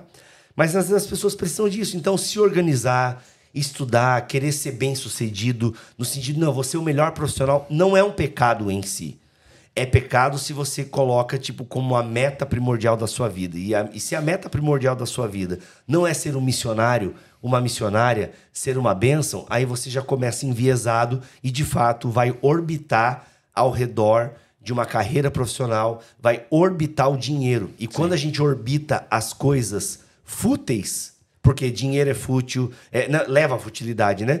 Mas Qualquer coisa é fútil diante de Deus. Sim. É nesse sentido que eu quero dizer. Então, se a gente passa a orbitar o dinheiro, o sexo, o poder, se a gente passa a orbitar o chamado, o propósito, se a gente passa a orbitar os nossos planos, os desejos e ambições, a gente vai ter uma. O nosso destino vai ser a futilidade. Porque nós temos que orbitar Deus. E quando nós orbitamos Deus e Deus é o centro, aí sim o, o dinheiro, o sexo, o, o, o, poder, eles vão, vão estar no lugar certo, entendeu? E estando no lugar certo, eles servem a um propósito, qual? Abençoar vidas. É, existe um problema também, porque a, a pregação bíblica não é aquela pregação que, na maioria das vezes, enche igreja, né? Então, a, é. a, a, pregação coach, ela enche a igreja. Sim. E a pessoa vai ali para aquela pregação, para ouvir aquela palavra, porque ela ela sente a alma dela massageada e agora então ela pode buscar os objetivos dela. Isso é um perigo também, né? Muito. E tem acontecido demais hoje. Cara, então, essa, esse lance das pregações que você vem falando justamente é isso. As pessoas querem ser agradadas. O homem psicológico, que é esse homem é, moderno, ele quer ser agradado. Tem uma parada que o Yuval Noah Harari ele fala no Homo Deus, se não me falha a memória, e ele tá certo em algum aspecto, porque o homem moderno de alguma forma venceu a guerra, ainda que a gente esteja vendo a guerra da Rússia aí, enfim, talvez a China se, se engrossando com Taiwan aí. Não sei como é que tá esse rolê agora, mas a gente tem uma guerra. A gente venceu as doenças, apesar de a gente ter passado por uma pandemia Sim. agora e tal. Mas de alguma forma a gente venceu a fome, a doença e a guerra. O ser humano ele venceu isso. Então o ser humano ele venceu de alguma forma, né? A fome, a guerra e a, a fome, a guerra e a morte, por assim dizer, né? São coisas que é, nós temos soluções. Não para a morte, obviamente. Eu esqueci agora o que, que ele fala. Fome, guerra, fome, guerra e... Doença. Doença, exato, exato. A gente venceu de alguma forma isso, né? Apesar de elas existirem, mas a gente venceu isso. A humanidade hoje, ela consegue combater. A fome, por exemplo, no mundo existe por causa de distribuição de renda. Porque a gente tem condição de alimentar duas vezes o nosso planeta. Exatamente. E a gente não faz porque a coisa está mal distribuída, então tem um problema aí é, que é um, uma outra discussão. E ele fala isso. Então, o que nos resta? O que nos resta é ser feliz. Tanto que a gente tem muita gente rica, né? A gente conversava aqui nos bastidores, né? Eu quero ter uma tracker. e que não é um carro assim, meu Deus, mas eu, meu sonho é ter uma tracker. Então, gente, compra o meu livro aí para ver se eu consigo comprar uma tracker. Né? Quando você comprar, você volta aqui? Eu volto, venho com a minha tracker, inclusive. Tá eu venho com a minha, dirigindo com a minha tracker. Brincadeira. Mas sim, eu acho a Tracker um carro legal. Mas tem gente que pode comprar três Tracker, né? Tem gente que pode ter uma BMW, um Porsche e uma Ferrari, né? Tem gente que tem muito dinheiro e tal. Então o que acontece? E o, então, ser humano, ele. Mas ainda assim, essa pessoa pode se matar, né? Tem muito rico se matando. Então a gente percebe que, mesmo a gente tendo combatendo, né, tendo combatido as doenças, a fome e, e, a guerra, ainda tem pessoas tirando a própria vida com muitos recursos uh, deste mundo. Então o que, que nos resta? Nos resta uma mensagem que faça as pessoas encontrarem a felicidade.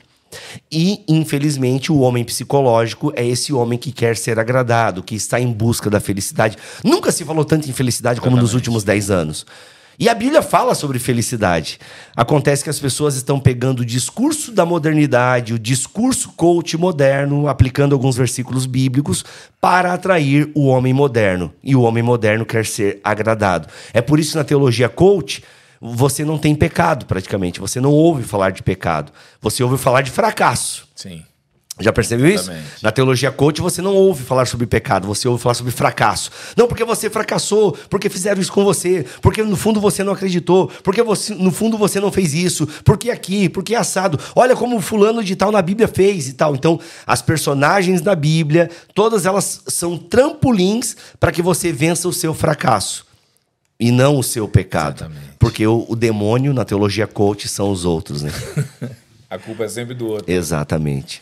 Ô, Bibo, as pessoas geralmente elas são aficionadas com, com o futuro. Elas pensam muito no futuro, que É. como Deus vai fazer meu sonho, como vai realizar meu sonho. E a gente vê, a gente tem dois paralelos, né? Aquelas pessoas que fazem, fazem, fazem, eh, não esperam por nada, tudo posso naquele que me fortalece. E tem aqueles que esperam muito o anjo vir mostrar o sonho, como que vai ter que ser, tipo Gideão, e nunca realizam nada na vida delas, não alcançam sonhos. Como achar em Deus uma resposta, uma direção? Se é que as pessoas podem esperar essa direção para que ela possa caminhar em direção ao sonho dela? Boa, boa. Bem, aí que tá. A primeira coisa é sondar esse sonho. Sondar esse sonho. Porque o objetivo do cristão é o quê? Obedecer a Deus. É frutificar. O objetivo da vida cristã é frutificar, é obedecer aos mandamentos e, é, enfim, e honrar a Deus, glorificar a Deus. O objetivo da nossa vida é ter uma vida que glorifica a Deus. Bibo, como eu tenho uma vida que glorifica a Deus? Obedecendo os mandamentos e, vamos resumir como Jesus resumiu, amar a Deus sobre todas as coisas, o próximo como a ti mesmo. Praticando um autoesquecimento, como Tim Keller vai falar, e você se dedicando então à obra de Deus. Bibo, como é que eu amo a Deus? Amando. Quer resumir tudo? Ame o seu próximo. Exatamente. Porque eu, quando eu amo o meu próximo, eu manifesto que amo a Deus. Entende? Porque ah, dizer que ama a Deus é fácil. Quero ver amar aquele que te incomoda, amar o seu inimigo, amar as pessoas que estão com você, que convivem com você, que te aturam. Isso é difícil. Amar os coaches, eu preciso amar os coaches. então, então, assim, é, então o, o- o objetivo da vida cristã é o quê? É, é fazer, ter uma vida que glorifica a Deus. Uma vida que frutifica. E João 15 vai falar sobre isso. Exatamente. Entendeu? Olha, permaneçam em mim, obedeçam os meus mandamentos. Vocês alegram meu pai quando vocês dão muitos frutos. Exato, é João 15. Então, João 15 vai falar o quê? De uma vida que frutifica. Então, esse é o nosso objetivo. Agora é isso. Vivemos no século XXI, é, num mundo capitalista, é, a gente precisa pensar realmente numa vida, num plano de carreira, a gente precisa pensar naquilo que a gente é bom, a gente precisa pensar em como é que nós vamos pagar os nossos boletos, como é que a gente vai custear a nossa vida aqui. Então é isso, pense sobre isso, é, é, vá fazer testes vocacionais. Entende? Faça teste vocacional, corra atrás. Pense numa boa faculdade, entende? Se você quer ser Uber, faça engenharia. Então é isso, entendeu? Brincadeira, só para entrar na piada do momento aí. Então é isso. Não, não, é- é- queira ser alguém é que vá fazer um bem para a sociedade, entende? Que vá fazer algo para a sociedade. Agora é o seguinte: muita gente que vai ouvir esse podcast já está aí andando na vida, já está fazendo alguma coisa que não foi bem o que ela planejou. Entende? Muitas pessoas trabalham com aquilo que não gostam. Exatamente. Entendeu? E é a realidade de muitas pessoas. O que, que eu digo para essa pessoa? Olha, nunca é tarde para mudar de profissão, tá bom? Só que se programe para isso. Então, eh, invista, guarde dinheiro para fazer uma faculdade daquilo que você quer, ou descubra algum talento seu, invista, faça um segundo turno, enfim. Mas, ó, esse investimento não pode custar o seu tempo com Deus, a sua família, a sua igreja local. Porque se começar a custar isso, talvez seja um preço alto demais e não vale a pena. E outra, não tá no emprego que você não gosta? Então estude, né? Se programe para sair desse emprego. Enquanto não sai, glorifique a Deus nele. Seja o melhor que você puder ser nesse emprego. Entende? Por quê? Porque onde está o propósito da vida cristã? Em ser bem-sucedido no emprego? Não. O propósito da vida cristã está em em Jesus, estar em Jesus e frutificar em Jesus. verem Cristo em nós. Verem Cristo em nós. E as pessoas podem ver Cristo onde você estiver. Aliás, seria uma missão de vida, as pessoas verem Cristo em você. E isso pode ser e pode acontecer no seu trabalho ruim. Quem sabe se você até mudar essa postura de começar a encarar o seu trabalho ruim, não só como um trabalho ruim que você está ali porque paga as suas contas, mas um lugar onde Deus te colocou para que você possa falar dele, quem sabe até as coisas possam mudar. Ser um missionário dentro do trabalho. Exatamente. Então eu digo aqui no meu livro, Deus que Destrói Sonhos, que tem muita gente parada esperando um propósito específico de Deus para sua vida. Olha, Deus não vai aparecer como Mufasa apareceu a Simba. Simba. Não, não vai aparecer, porque Deus já apareceu nas Escrituras. E nas Escrituras diz o que nós precisamos fazer. Então não fique parado esperando um propósito. Comece a caminhar em obediência. E sabe o que você vai perceber na metade do caminho? Que o propósito era o caminho. Exatamente. Você vai perceber que o, que o propósito de Deus para sua vida é esse caminho de obediência, de levanta, cai, vai, obedece, erra, acerta, entendeu? Ama, é amado, é, odeia, é odiado, perdoa, caminha mais uma milha, vamos, é isso.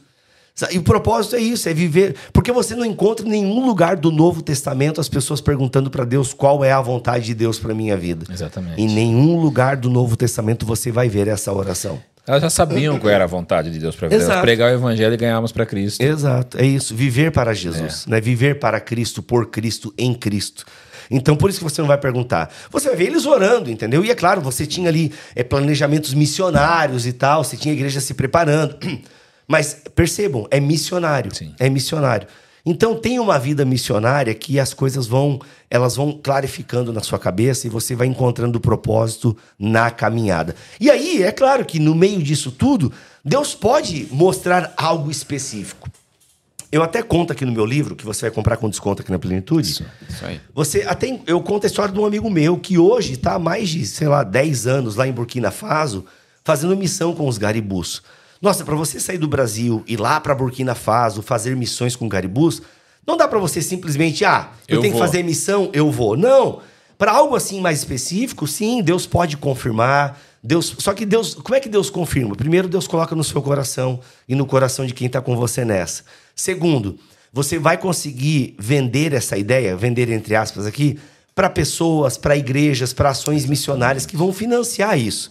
Porque você não pode atravessar o mundo lá, entendeu? Então, aí Deus vai confirmando. Por quê? Porque não, vai que a gente banca, vamos que a gente está com vocês e tal. Então, Deus vai confirmando, entendeu? Esse desejo que nasceu no coração de vocês. Mas como é que nasceu o desejo desse casal de amigos de irem para Burkina Faso trabalhar com os garibus? Eles viram uma necessidade, precisamos pregar o evangelho lá. Vamos? Vamos, vamos. E é isso aí. Entendeu? Olha, posso usar. Eu sei que você é o entrevistado, mas eu vou usar o gancho Conta aí, disso. conta aí. Olha só, como, eu- como eu te disse, a gente tem uma missão no Paquistão. E nós fomos para lá esse ano 2023. Mais um cafezinho? Mais um cafezinho, vai aqui, fazer um ó. barulhinho de máquina aí, mas Tem tudo bem. problema. Exato. Se vier um chocolate aí, eu quero um chocolate também, tô com fome. Eu tô, tá Tem, me dando. tem lá na minha sala. Tá me dando aquele negócio de que quando não come, tá ligado? Tá lá em cima da minha geladeira, num, num saquinho. Meu Deus, alguém- Tá um chocolate top, hein? Meu, em cima da geladeira no saquinho corre buscar um chocolate. Meu, eu tô até nervoso agora de tanta fome que eu tô. Que eu quero muito esse chocolate. Vamos. Então, e eu, a, primeira, a primeira palavra que eu recebi que eu deveria, que eu seria um missionário na NASA foi em 2012, eu nem levei em consideração. 2012. Já fazem 11 anos. Caraca. E Deus precisou me confirmar diversas vezes depois, através da palavra, através de pessoas que nós deveríamos ir para o Paquistão. Que legal. Então veja só como algo mais difícil, algo que não que é, que é difícil se fazer para uma terra como essa. Existem coisas que nós vamos ter que fazer nas nossas vidas que nós vamos precisar de uma confirmação específica de Deus, para Sim. que a gente não possa entrar em rascada mas, também. Mas aí que tá. Até, assim, quando, é quando você fala uma confirmação específica de Deus, de novo, galera, não fique imaginando assim que vai amanhecer o céu com uma Exatamente. faixa marrom, entendeu? Que vai pousar um passarinho lilás na sua janela. Para com isso. não foi o que aconteceu com a é, comigo. Para com isso, para com esses movimentos. Pode aparecer, irmão, tu tá bonito aí, essa É. camiseta aí é bonita, inclusive. Armin, né? Mas ele é casado já, meninas, tá? Já, já é. Então, assim, Meu, chocolate chegou. Nossa, que maravilha. Chocolate top. Dá pra ele, porque eu não quero mexer no Daqui. chocolate top. É. Deixa eu ver qual que ele vai querer. É, nossa, aí, ó, chocolatinho Eu top. ganhei de presente de aniversário esse chocolate. Parabéns, hein? parabéns. E agora vai ser de vocês. Pode escolher, inclusive. Ó, ó. Batman, claro, pô, Batman. Outro, outro da Barbie aí eu não, não curto muito. Mas então, então, entendeu, galera? Então não fique esperando assim esse lance de uma coisa específica. Não, vai acontecendo no fluir da comunidade, entendeu? Olha que coisa linda, cara. Me dá aqui que eu até lavei a mão já. Aqui, ó. Entendeu? Vai acontecendo no fluir da comunidade, né? Vocês receberam confirmação no fluir da comunidade. Prega- Quando eu estava pregando numa igreja, em duas vezes que eu estava pregando numa igreja, eu desci do altar e um rapaz que estava na igreja disse: Ó, Deus, eu não falei nada disso no altar. O rapaz disse para mim: Olha, Deus, eu tenho uma palavra de Deus para você. Esse país da asa que você quer ir pregar, você deve ir, porque Deus quer usar a sua vida naquele lugar e você pode ir, porque Deus está com você, Deus vai te proteger, então vai. Então, assim, foi algo bem específico daquilo que eu estava buscando uma resposta. Ah, e realmente profético, aconte- né? É profético. E realmente aconteceu tudo aquilo que nos foi dito. Eu cheguei na minha casa um dia, um dia não, ano passado, e a minha faxineira é do COC, assembleiana. Uma- e ela, traba, ela é nova na minha casa, trabalhando em casa. E ela falou para minha esposa, ela chegou bem assustada para minha esposa e disse assim: Natália, eu tenho uma palavra pro Diogo. Minha esposa falou. Me vou te dá, me dá um aumento. e ela falou assim: Só que eu vou te falar, você fala pra ele, porque ela ficou com vergonha de falar comigo. Não sei por que também. Rita, te amo, viu?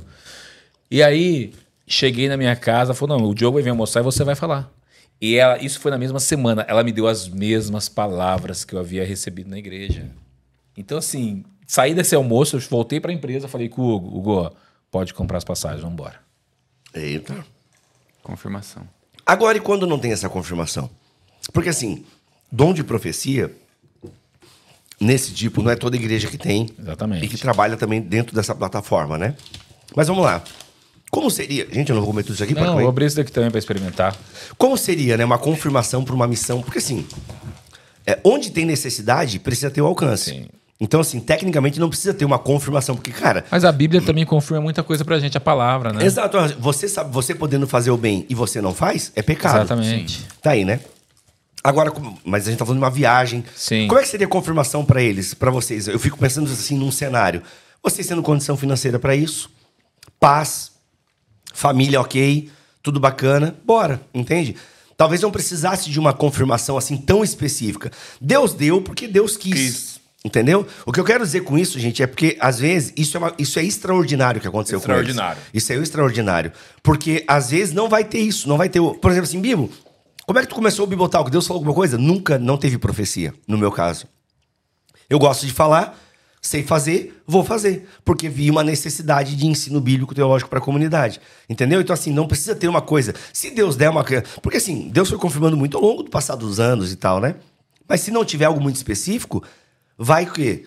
Você tem que analisar, você tem que ter maturidade na palavra, ok? Na sua, na sua vida em comunidade. Porque a comunidade de fé, seja na sua família a sua igreja local, a comunidade de fé ajuda muito você a discernir a sua vida Exatamente. e os tempos, entendeu? Fala alguma coisa aí, Hugo, Eu acho porque eu vou que- comer o chocolate. Eu acho que com, quando você tem um. Que nem você com o Bibotal, que ah, não teve uma palavra específica, mas eu acho que ao tempo, Deus vai te dando alguns, algumas leves pitadas, alguns sinais, pequenos sinais, que é para você seguir naquele caminho. Que nem antes da gente começar aqui, você falou uma coisa que depois que a gente acabar aqui, eu vou te falar. Puxa, isso foi resposta de Deus para mim e pro meu irmão. É, olha aí. Depois Fui te- usado? No carro, Que no legal. carro eu te conto. Verdade, verdade. E algo que nós estávamos o quê? Conversando essa semana.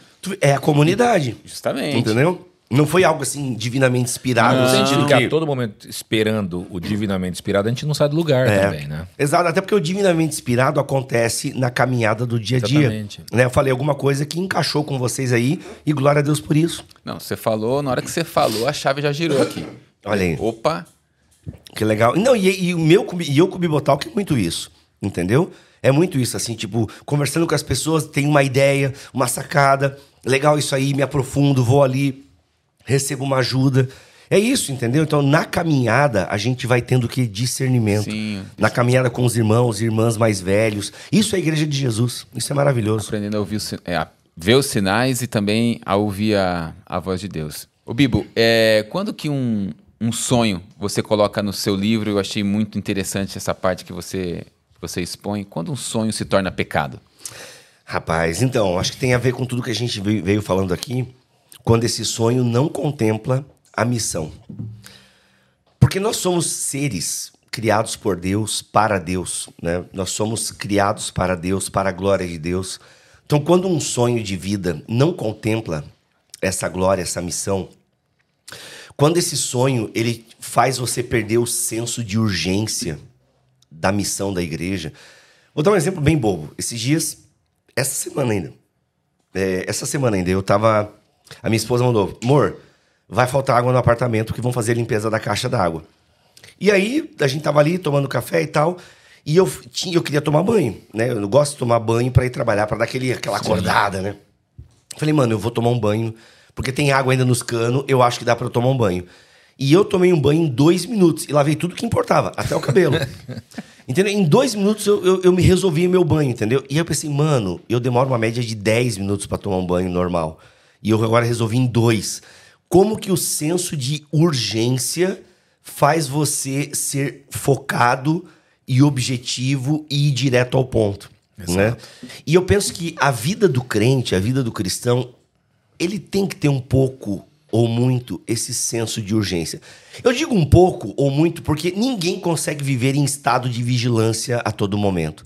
Eu penso que o nosso físico, o nosso emocional, ele não aguentaria esse estado de vigilância. Sem você ter tempo de ver uma sériezinha, de ver um memezinho, Sim. de ter, pô, por exemplo, eu adoro quando eu, assim, viajar para mim pregar nas igrejas, ao contrário do que muitas pessoas pensam, é um baita de um sacrifício.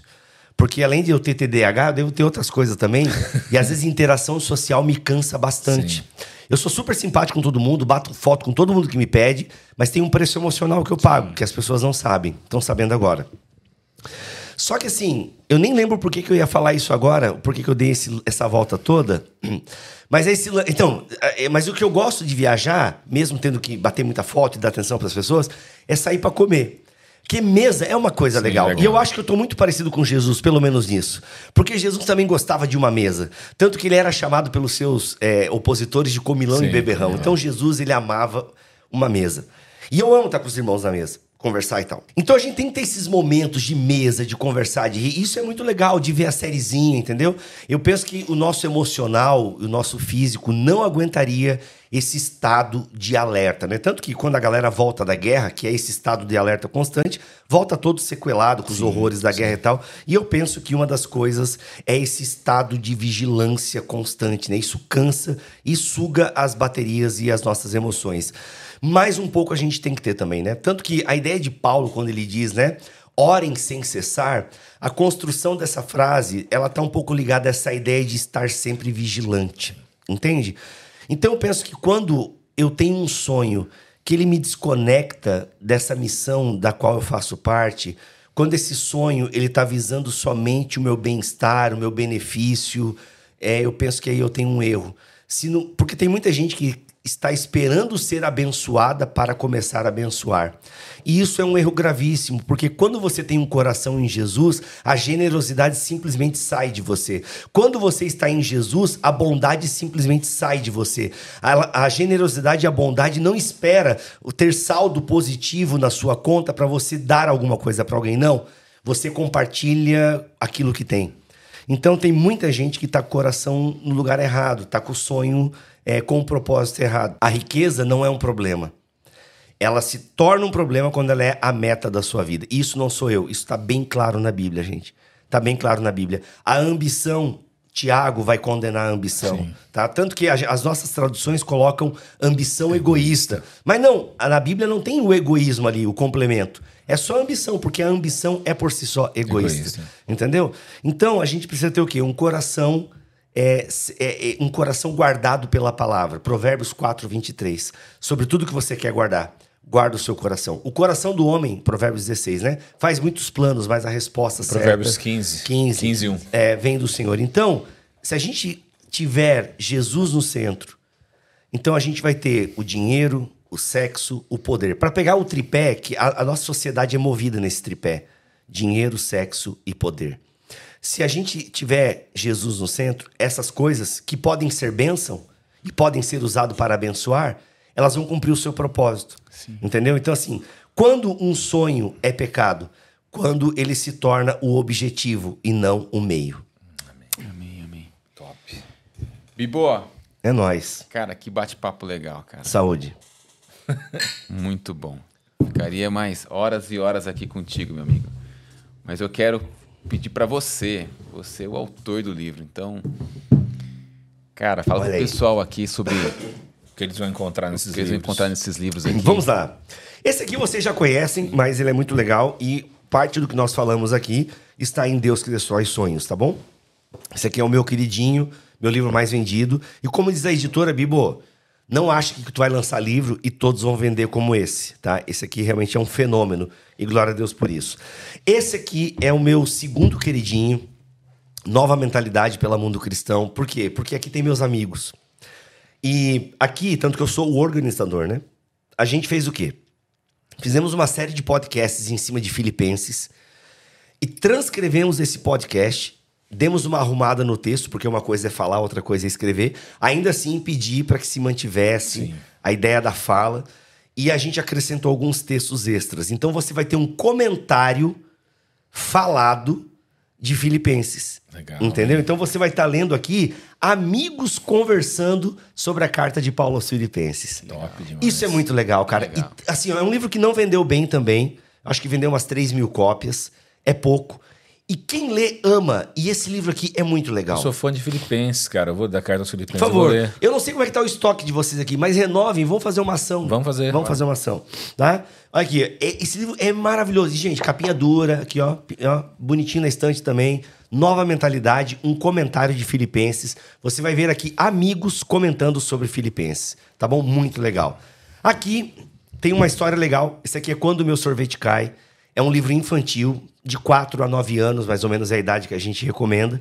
E aqui você vai acompanhar o quê? A história da Júlia, uma menina super bem sucedida, até que um dia as coisas começam a dar erradas para Júlia e ela acha que Deus não a ama mais. Será que Deus me ama mesmo quando as coisas dão errados? Então a lição desse livro aqui é para as crianças entenderem que mesmo nas frustrações, mesmo quando o sorvete cai, mesmo quando eu não sou escolhido, mesmo quando não é do jeito que eu quero, Deus ainda me ama mesmo quando as coisas dão errado.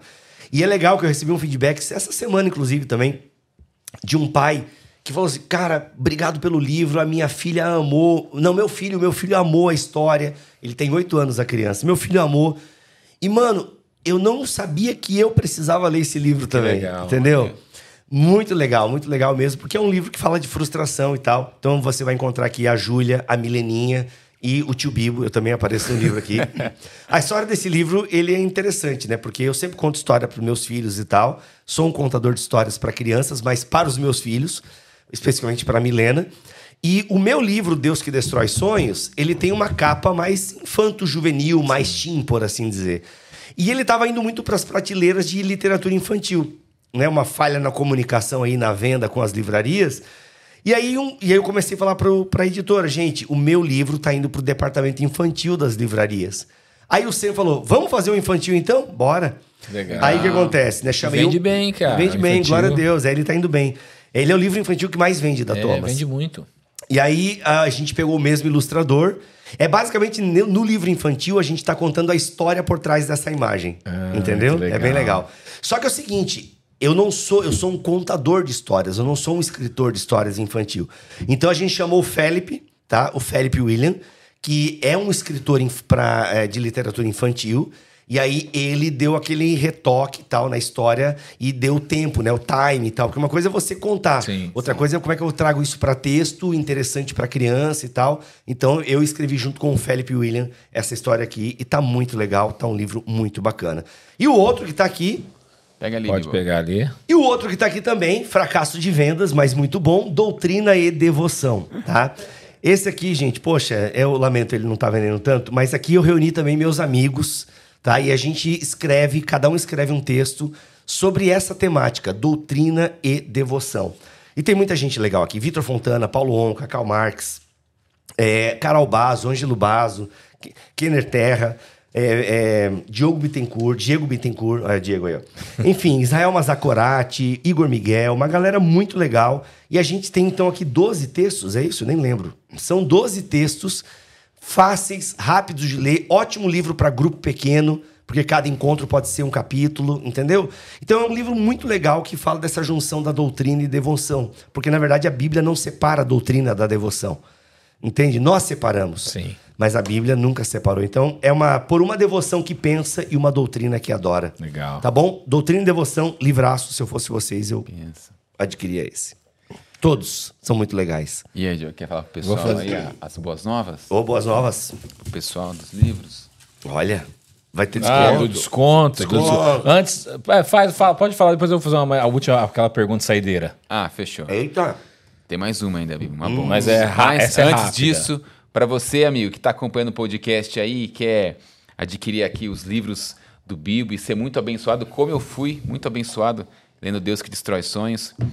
Para você, nas próximas 24 horas, QR Code 10% de desconto para você poder adquirir os livros aqui na Plenitude Distribuidora. Então, se eu fosse você, eu correria lá. Já tá barato, vai ficar tá mais, mais, barato, mais barato ainda. ainda, para aproveitar, dar aquele incentivo para você ser abençoado com a litera- literatura aqui. Beleza? Vai lá, Diogo. Bibo, o mundo ele tá prestes a acabar, a gente tá numa fuga. Você está na sua casa ali e você precisa pegar sua mochila com seus mantimentos, precisa colocar dois livros dentro dela. Hum. Quais seriam esses livros? Com exceção da Bíblia. A Bíblia você vai carregar no braço. Rapaz. Hum, dois livros. Eu pegaria Cristianismo Puro e Simples, do Lewis, e O Deus Pródigo, do Keller. Legal. Os dois tem aqui, ó. Os dois tem aqui, né? Legal. Acho que são livros que todo mundo deveria ler. O Cristianismo Puro e Simples, cara, é impressionante. Até hoje é bom. E é um livro. Lewis não é fácil de ler, né? Você sabe. Sim, assim. difícil de ler. Lewis é um cara difícil de ler. Ainda que no Cristianismo Puro e Simples ele tá mais palatável, né? Sim. Mas o Cristianismo Puro e Simples, aliás, fica uma dica. Você vai ler Cristianismo Puro e Simples, pule o primeiro livro, que ele fala sobre a lei. Ele é um, ali a a apologética do Lewis é meio, meio pesada e até talvez esteja um pouco desatualizada para o nosso contexto. E ele é meio mais pesado. Então já vai pro livro 2.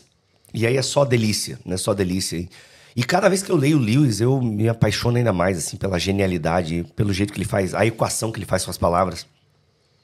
E o Keller é o Keller, né? É o nosso Lewis. O Keller é o Lewis do século XXI. E tanto que se você pegar o meu livro Deus Destrói Sonhos, eu cito muito Várias Keller vezes. e cito muito Lewis. Por quê? Porque são autores que me edificam demais. E o Deus pródigo do Keller é, nossa, o amor de Deus é descrito de uma forma ali sensacional, né? Sensacional. Então são Preciso dois ler, livros. É, o Deus pródigo é leitura obrigatória, é série na igreja, é legal. fazer série na igreja. Legal. O Deus pródigo é sensacional. Esses dois, eu colocaria esses dois. Cristianismo puro e simples e o Deus pródigo. Porque eu acho que numa sociedade, né? A gente tá pensando aqui em termos apocalípticos, né? Se a sociedade fosse se reconstruir, Sim. né? Depois desse caos e eu sobrevivesse e a minha família, eu acho que seria uma boa literatura para eu fundamentar o meu Legal. sermão no novo mundo caótico, né? Claro, e a Bíblia Sagrada, obviamente. Sim, essa já estaria junto. Sim, já estaria junto e tal. Então acho que seriam, seriam bons livros para no livro de Eli a gente ter também. Legal. Bibo, cara, que prazer, cara, estar contigo aqui. Valeu, obrigado, gente. Foi muito, legal. bom poder ter esse tempo de bate-papo aqui com você. E sempre antes da gente finalizar, gente sempre gosta de pedir para o nosso convidado orar pelas pessoas que estão aqui Amém. nos acompanhando. Se você puder finalizar Claro, orando. é claro, vamos orar então. Pai, em nome de Jesus, muito obrigado pelos meus irmãos e irmãs que estão à frente desse ministério, dessa distribuidora. Muito obrigado, Deus, por pelos autores e autoras também que fazem livros incríveis. Muito obrigado pela literatura cristã, Senhor. Muito obrigado por todo esse arsenal que a gente tem. Obrigado por esses homens e por essas mulheres que escrevem obras incríveis e que apontam para ti e nos fazem entender melhor a tua palavra. Muito obrigado, Senhor, por todos os autores e autoras ao longo dos séculos, homens e mulheres responsáveis por nós te conhecer melhor e conhecer melhor a tua palavra. Obrigado, Deus, por essa distribuidora, obrigado por esse podcast, obrigado por essa audiência, muito obrigado pelos irmãos e irmãs que tiraram um tempo para ouvir aqui essa conversa. Espero que eles tenham sido edificados. Espírito Santo, tem coisas que só tu pode fazer e que as nossas palavras sozinhas, elas não são nada. Podem ser só palavras vazias jogadas ao vento, mas se tem algo aqui, Senhor, que é da tua parte, que toque os corações e que leve a uma atitude que glorifique o teu nome. Abençoa, Deus, o teu povo e desperta cada vez mais o teu povo para o interesse do estudo e de ler bons livros. Amém. Em nome de Jesus. Amém. Amém. E amém. amém. Bibo, obrigado, viu? Valeu, gente. Então, uma Tamo junto. com você. É nóis. Tamo together. Obrigado, Daquele viu? jeito. E espero vocês, né? Se você gosta de podcast, bibotalk.com. Aí, É exatamente. isso aí. Você curtiu? Puxa, a gente tem se esforçado bastante aqui para levar bons conteúdos aqui no nosso canal do YouTube. É um trabalho árduo, a gente tem se esforçado bastante para isso. Tem nosso trabalho aqui no meio do dia, depois a gente tira o tempo para gravação. Então, assim, mas tem sido uma benção, porque a gente tem conversado com o homem de Deus, tem tido esse tempo na mesa e tem sido muito prazeroso. Então, eu queria pedir a você que nos ajudasse na divulgação disso. Mais uma vez, que você pudesse curtir esse vídeo, que você pudesse compartilhar ele com o máximo de pessoas aí que você conhece. Isso edificou a sua vida, claro. Se você foi edificado, compartilhe, se inscreve no nosso canal. Nós temos uma meta aqui, como nós dissemos no começo, o Hugo disse, chegarmos em 100 mil inscritos. Então, nos ajude nisso, nós vamos ser eternamente gratos a você. Deus te abençoe, obrigado por participar. Fique na paz do Senhor Jesus.